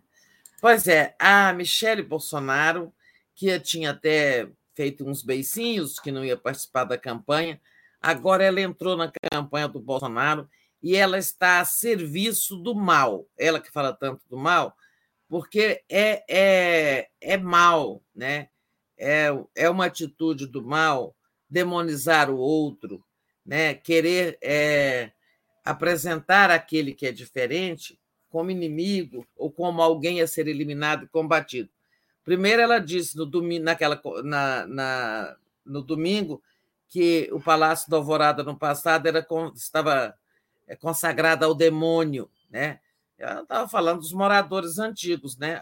anteriores ao Bolsonaro. Quer dizer, é, Temer nem morou lá, né? É, mas Lula, Dilma, Fernando Henrique e outros, né? Que, não sei quem que consagrava ao mal, mas é algum desses antigos moradores, né? É, e agora ela saiu ontem republicando aquele tweet da vereadora Sonaíra Fernandes, onde a vereadora é, falava, punha uma imagem do Lula junto, no, participando de um culto afrodescendente, né, de matriz africana, e, e, é, e essa Sonaíra dizia: nós não combatemos a carne e o sangue, nós combatemos os principados e potestades das trevas, ou seja, as religiões, as religiões africanas são relacionadas com, treva, com as trevas. Por isso, a Frente Interreligiosa Dom Paulo Evaristo Arnes é, pediu a retratação da Michele. E esse vídeo, esse compartilhamento, não foi tirado ainda do é, da rede social, acho que é do Twitter. Né? Devia ter sido tirado já. E a Janja respondeu, né, é, em alto estilo, sem citar a Michele, mas disse: é, que ela compreende Deus como sinônimo de amor e compaixão, sobretudo de paz e respeito, e a minha vida e a do meu marido são pautadas por esta concepção, né, de um Deus de amor e, e, e compaixão. Ou seja, nada disso que a Michelle fala. Agora, ela vai continuar, e é preciso responder realmente com dureza a essa coisa porque isso aí é uma nova mamadeira de piroca, gente, não se iludam. Essa história aí de demônio, de, de, do mal, sabe? Satanismo, tudo isso ainda vai aparecer, tá? Eles estão só ensaiando. Sem dúvida, eles são muito baixos, né, Tereza? É de uma baixeza impressionante. Tereza, a gente já está aqui, faltam dois minutinhos. É, passo para você se ainda quiser trazer algum tema, senão é, já leio aqui a nossa programação de hoje. Não, eu acho que nós já falamos ali na entrevista, nós falamos sobre a deflação artificial, uhum. sobre o incêndio que está aí dos bolsonaristas convocando 7 de setembro com discursos golpistas, já falamos do manifesto, do Deltan Dallagnol e do Janot. Vamos encerrar, você lê a programação, até porque eu também quero sair pontualmente, que eu tenho uma consulta médica, é, e também a programação tem que seguir. Vai lá, Daphne. Perfeito. Só dizendo para o pessoal que pediu aqui para eu colocar o link é, da carta, eu coloquei aqui, então dá uma olhadinha aí para quem está precisando de ajuda nessa, nesse assunto. E dizer que às 10 horas agora a gente tem o mundo como ele é. Haverá guerra em Taiwan às 11 horas, o giro das 11. Farra das diárias, Deltan e Janot são desmascarados em condenação humilhante. 13 horas, a carta de 22.